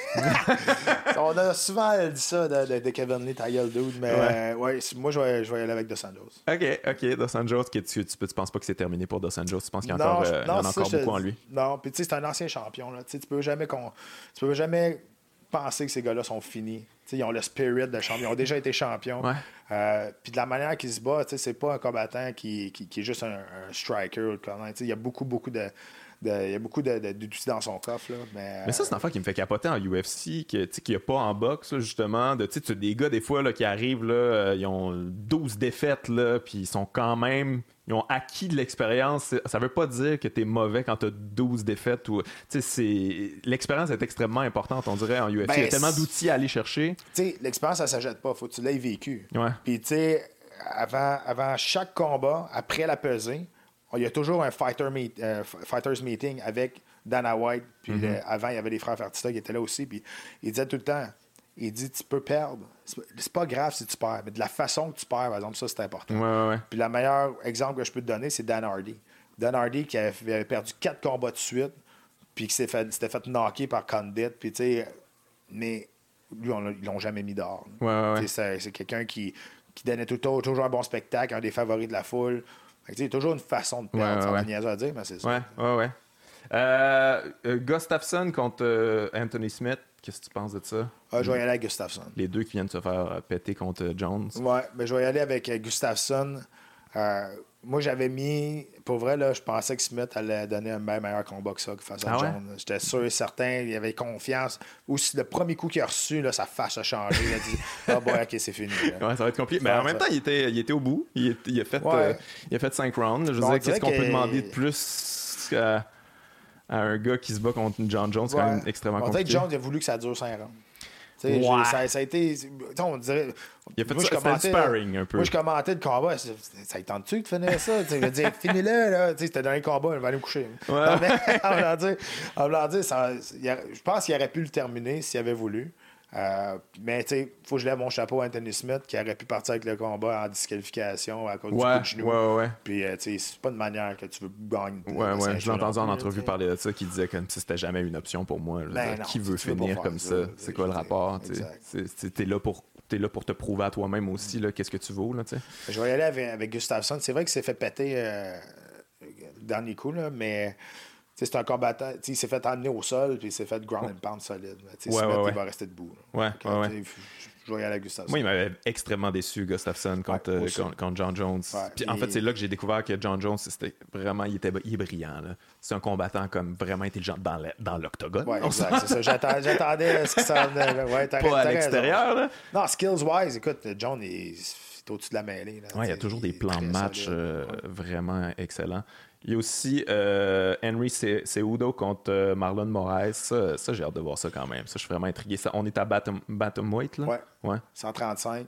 Euh, moi, je vais y aller avec Seudo. là. Ah ouais? ouais. Si- si- Seudo, il, Il m'a pas est convaincu encore, mais, mais oui, là, ses accomplissements sont extraordinaires puis tout ça, mais euh, Moi, je- trouve que Seudo, on n'a pas vu encore le, peut-être la moitié de ce qu'il est capable Ah ouais? de faire. C'est un- lutteur incroyable, allé aux Jeux Olympiques, a gagné les Olympiques, puis je trouve que sa lutte, il s'en sert pas beaucoup. Euh, c'est un bon gars debout, il a quand même des bonnes mains, mais euh, je, je sais pas. euh, moi, je vais y aller avec Seudo. Je pense pas que la différence de 125 à 135 livres, ça va être Non, je pense pas. Je pense qu'ils sont quand même assez du même gabarit. Là. moi, j'ai l'impression que c'est le genre de, genre de combattant où là, on a une espèce d'idée préconçue là, extrêmement positive de lui, vu qu'il a knocké TJ, mais Ouais. j'ai l'impression que TJ était juste drainé complètement. Ça se peut. Euh, Écoute, un petit coup, genre même pas tout à fait sa tempe, il était complètement parti. Mais je dis pas qu'il est pas bon, c'est Udo, là, mais. euh, Ouais, mais tu sais, quand même, tu sais, il a battu Demetrius Johnson, il a battu Ouais, ouais. Deji Dillashaw. Ouais, mais c'était serré, là. C'était pas facile, ouais, là, Rendu à ce niveau-là, tu sais, à ce genre de combat-là, c'est rare que, que ça va tomber comme TJ Dillashaw. Ouais, ouais, ouais. Je sais pas, tu sais, j'aime bien Moraes, mais. Ouais, mais il est extrêmement impressionnant, euh, Moraes. Ses Ouais. kicks, là, pis ça, il est, il est dangereux. Ouais, Muay Thai, il est très, très Ouais. dangereux, très solide, mais. Je vais- Il va falloir qu'il fasse attention. S'il kick, il va se faire ramasser la jambe. là. Là, Ouais, va terre. Ouais, ouais. Il va falloir qu'il trouve euh, l'énergie nécessaire pour se relever. Parce que c'est dos, il y a un bon ground and pound aussi. Puis ça, c'est pour la ceinture de TJ, c'est ça? exact. OK, ouais. Ah, Ça va, être, ça va être un bon combat. Encore une fois, de double champion que ça peut arriver. Ouais, ouais, ouais. Ouais, ça. T'es-tu tanné de ça? Ah, je tanné. C'est sûr que, tu sais, ils font tellement d'événements que pour vendre des pay-per-view, ils n'ont pas le choix de mettre un combat de championnat. Des fois, c'est des, des titres intérimaires. Ou, euh, Mais le problème, c'est quand le gars devient double champion, ça met un- ça stalle la, la- la division. Tu sais, je- moi, je me mets dans la place des, des autres combattants. là. Qui sont là, qui attendent une chance au titre. Ouais. Mais là, l'autre est à 145, il monte à 155, il va devenir champion de 155. Qu'est-ce qui aurait pu arriver avec Max Holloway? Mhm. Euh, avec moi, je suis en ligne pour me battre euh, pour le titre de 145 livres, ben, j'ai aucune idée quand ça va arriver. Parce que Ouais, s'il il y a un gagne doute qui arrive de nulle 155, part, puis, euh, Exact. Que c'est un peu euh, c'est un peu la mode à cette heure de, de Ouais. pouvoir faire des doubles champions. Ouais, ouais, depuis, depuis Connor, encore Ouais. une fois, là, qui part tout le temps des modes. euh, Exact.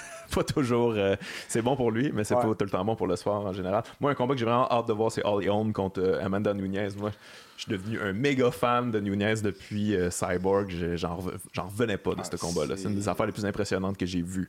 Ah. Très violente. elle, a, elle a une force de frappe assez Et comme bien spéciale. dans le Ouais. pocket, match-up. Elle a pas. Elle a, écoute, elle, elle avait aucun respect pour Cyborg là, dans ce C'est incroyable.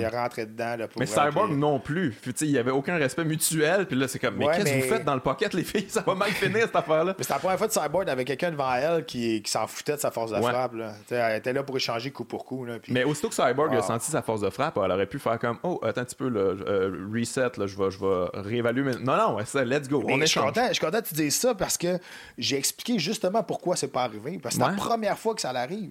Tu sais, je veux dire, quand c'est la première fois, tu te fais cogner, tu te fais sonner dans un combat, tu sais pas comment réagir. là. Ouais. Faut-tu que, OK, faut-tu que je recule, je prenne un reset, ou faut-tu que je shoot dans les jambes, ou faut-tu que je continue à frapper? Parce que là, elle va, elle, elle va nous donner des ouvertures parce qu'elle va frapper. Tu sais, elle- c'est la première Elle fois qu'elle connaissait était- juste une option en Elle avant. était complètement perdue, là, Ouais. c'est sûr. Tu sais, c'est- c'est c'est jamais arrivé. Là. Et puis ça finit en un KO, c'est violent. Ouais, les là, genre cinématographiques, là, la plonge, puis tout ça. Mais moi, moi, je vais prendre Nunez. J'aime beaucoup, beaucoup, beaucoup. Holly Holm. Euh, mais elle sera, elle a, elle a pas la force de frappe et elle n'a pas, la, la- je pense, la rapidité pour, Ouais. pour battre Nunez. Ah, J'ai l'impression Holm, depuis Ronda, justement, là, elle n'a jamais réussi à retrouver ça, cette Non. espèce de, de, de mojo-là. Je la, je la sens tout le temps extrêmement nerveuse. Tu sais, avant les combats, elle est là, elle est là, elle est vraiment super nerveuse. Elle a de la misère à être lousse, un peu plus relax. euh. Tu as fait raison, pour vrai. Elle est tout le temps là. Et puis là, tu sais.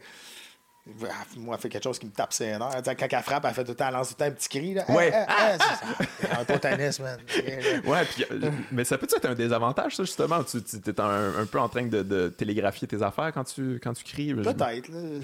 Peut-être. J'imagine qu'un peu. euh, Mais si, en tout cas, si Nunez bat Holly Holm, mon Dieu, comme niveau legacy, je sais pas qu'est-ce qu'elle peut atteindre de plus. Ah. c'est, la c'est déjà la meilleure de tous les temps, là, au niveau femme, en ce moment, là, je pense. Là, là ça, va être difficile à déloger ça. le problème avec les femmes, le bassin de combattantes qui sont solides n'a pas tant que ça. Ça se développe en ce moment même. Là, ça se développe, mais à on va manquer de monde pour, euh, pour, pour, pour, euh, donner à nous. Avoir fait le ménage euh, complet le définitif. Là. Ouais, 100%. Moi aussi, je prends une je pense. Ouais. et en terminant, ça, ça, a été, ça a été officialisé. Mais je pense que c'est officialisé. Là. Khabib contre, contre Poirier. Bon, c'est difficile de, de, miser contre Khabib, là, mais toi, qu'est-ce, comment tu vois ça se dérouler, ce combat-là? Moi, je vois pas personne être capable de battre Khabib pour l'instant, à part un, qui je pense, le pire, le pire euh, adversaire pour Khabib, c'est Justin Gage. Ouais, c'est ça, mais j'ai entendu beaucoup de gens dire ça. Puis... Ça, c'est, euh, son cauchemar. Il ah va en avant, il swing. Les leg c'est un bon lutteur quand même, les kicks. Euh, mais pour vrai, Poirier, moi, il m'a beaucoup impressionné dans le combat contre Holloway. Vraiment, vraiment beaucoup. je pensais pas qu'il allait se battre comme ça. Puis il a répondu à l'appel, puis euh, au cinquième round, il a switché on aussi. Euh, mais, pas, non. il se fait amener à terre, je pense pas qu'il va être capable de se relever encore face, à, face à Khabib qui, il, est ailleurs. Y a-t-il une bonne lutte, Poirier? Je sais pas trop. Euh... euh es-tu capable de, de repousser moyen, ses attaques? Il y a un bon jeu au sol. Ouais, ok. Une lutte, ça se compare pas. Ouais, non, mais ça, je sais bien. On dirait qu'il n'y a personne qui a ça, cette lutte-là. Puis, tu sais, il met tellement de pression qu'il va faire mal paraître un bon boxeur. Mhm. Khabib, même si tu sais, quand c'est battu contre Barbosa, là, Barbosa avait l'air d'un débutant debout. Là. Mais c'est parce qu'il a fait reculer puis il a mhm. été capable de toucher. Ouais. Oui, je pense qu'il y a le puncher chance, là, sais Poirier, là, mais en même temps, j'ai bien de la misère. on a manqué beaucoup de respect au jeu, euh, au striking game de, de, de Khabib. En tout cas, depuis Michael Johnson, en fait, là, quand Michael Johnson l'avait connecté, puis moi-même, j'étais comme, ah, ce gars-là, il va se faire knocker facilement, bientôt, là, par ou Connor ou whatever. Puis finalement, il s'est vraiment amélioré contre, contre euh, Aya Quinta. Là. Ouais. A un bon jab, là. Il, y a une bonne boxe, là. Mais tu je veux dire, il knockera pas personne. En fait, il, il, a, knockdown euh, Connor quand même, là. Mais ouais, exact. il est quand même meilleur que ce qu'on lui donne crédit, là. Non, non, il est, bon pour vrai, mais c'est parce qu'il a tellement de confiance en lui et en son jeu qui, est, qui, est, déconcertant. Il va être par-dessus toi, puis il va te parler, puis il va parler à Joe Rogan, il va parler à tes mains.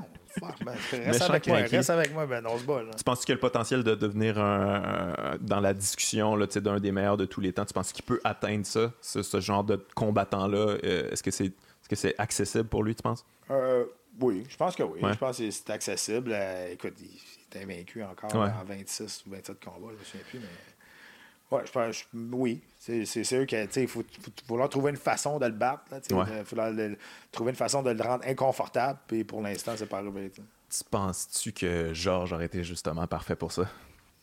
Je Parce qu'on a parlé beaucoup de ça. je pense je sais qu'il est en discussion, puis finalement, ça, ça a foiré là, à cause de la UFC. Là, mais mais tu sais, Georges a toujours. C'est sûr, il a eu l'avantage du jab. Ouais. Euh, Georges a toujours une lutte différente à des, à, des lutteurs euh, américains. Euh, justement, il s'entraîne avec des Russes. Lui, euh, ah, ok, ok, je savais pas. Fait la technique, lui, il s'entraîne pas sur un double leg. Il va te prendre single leg puis il va t'amener à terre. il va travailler beaucoup plus technique que juste muscle wrestling. La, la, lutte américaine, souvent, c'est double leg, ça marche pas. Elle dit, c'est encore double leg, ça marche pas. Ah, j'ai une idée, il va faire double leg encore. c'est souvent ça.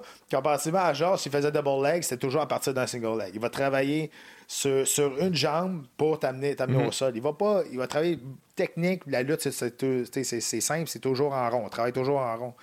Mais euh, c'est ça. je pense qu'à cause de ça, il y aurait eu. Moi, je pense qu'il y aurait eu, euh, il y aurait eu du succès.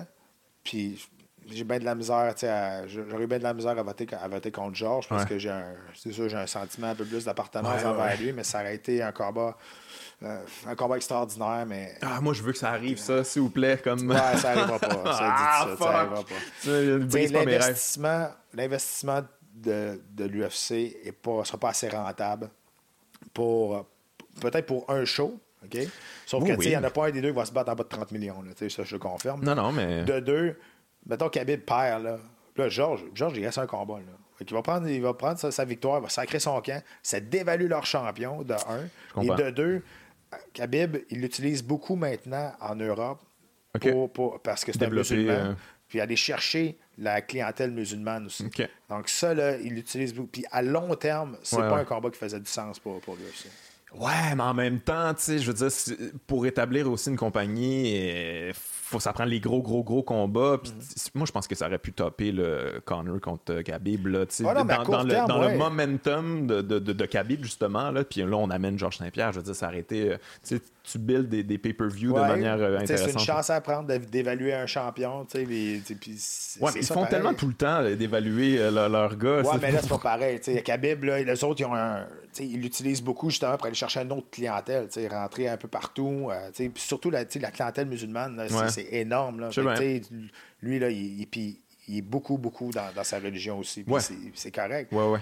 Mais tu sais money-wise, vraiment, à passer à long terme, là, les autres, ils ont payé 4 milliards, l'UFC, ils vont rentrer dans leur argent. je pas, et puis pas juste avec un combat. À long terme, Khabib va rapporter beaucoup plus d'argent en, je comprends. année que juste en une Je comprends, mais on parle du MMA, tout peut arriver. Là. T'imagines-tu si Dustin Poirier le connecte puis il est out? Là, je veux dire, là, ils ont perdu toutes leurs billes. Là, là on oui, puis Sauf que Poirier va rester. Ouais, non, non, c'est sûr. Genre, genre, il ouais, mais.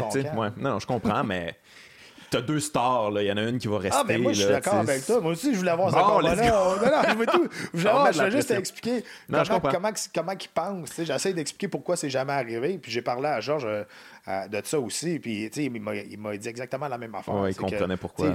Logiquement, à long terme, c'est pas, un, pas un move intelligent. je comprends, je comprends. Hey, merci euh, pour euh, ton knowledge. Hey, ben, je vais te dire, un upset, si tu veux miser sur un upset, ouais, là, moi, je dirais avec Thiago Santos contre John Jones. Ah ouais, le, tu penses que le Hammer va connecter? J'espère. J'aimerais ça. J'aimerais ça, mais. c'est ça, ça va être excitant, Depuis qu'il a monté à 205, là, il est dangereux. Là, il, était, il, est effroyable. Euh, il, est ça, précis aussi. Ça, c'est en un autre. On se demande comment il faisait 185. Ouais. C'est pas un petit 205. Il, il est énorme. Fait que, mais je te dis, là, moi, si t'as un upset à faire eh cette année, puis c'est un upset qui va te rapporter beaucoup d'argent si tu gagnes. Le line va être bon. Là. Mise là-dessus. D'après moi, il va être à 9, peut-être à 8, 9 contre 1. Ouais, sûrement quelque chose genre. Moi, j'avais misé beaucoup sur Dustin Poirier, par exemple. J'y croyais beaucoup contre Max Holloway. J'étais comme, ah non, Max, il est trop petit pour ah ça. Ouais, ouais, j'avais mis beaucoup d'argent. Nice. J'étais un des ça. Bon, Olivier, ben, merci aussi. Euh, on était pas mal dans ce bateau-là. Ah, moi, j'avais Holloway. Ouais, mais il, avait tellement été impressionnant. Puis ça, mais j'avais l'impression comme, ah, il te manque un petit peu de. de te manque un. Tu sais, ton premier combat à 155. Euh, ah, c'est un good bet. Ouais, ouais, ouais. Mais, décidé, Santos. Euh, T'as-tu décidé de la manière ou juste le win? juste le win. je j'étais comme pas coquille à ce point-là. quand même, là, à un moment donné, on va se calmer les nerfs. Mais je l'avais mis dans un parlay quand même, euh, quand même euh, Mais euh, ouais, mais, OK, Santos, je vais le faire. Juste, pour, juste parce que tu me le ben, dis. Moi, je vais le faire aussi. Je vais le faire. OK, c'est bon. Puis on va peut-être être riche. peut-être très, très long. Merci, Pat. C'est super intéressant. Merci de ton temps. Bye bye.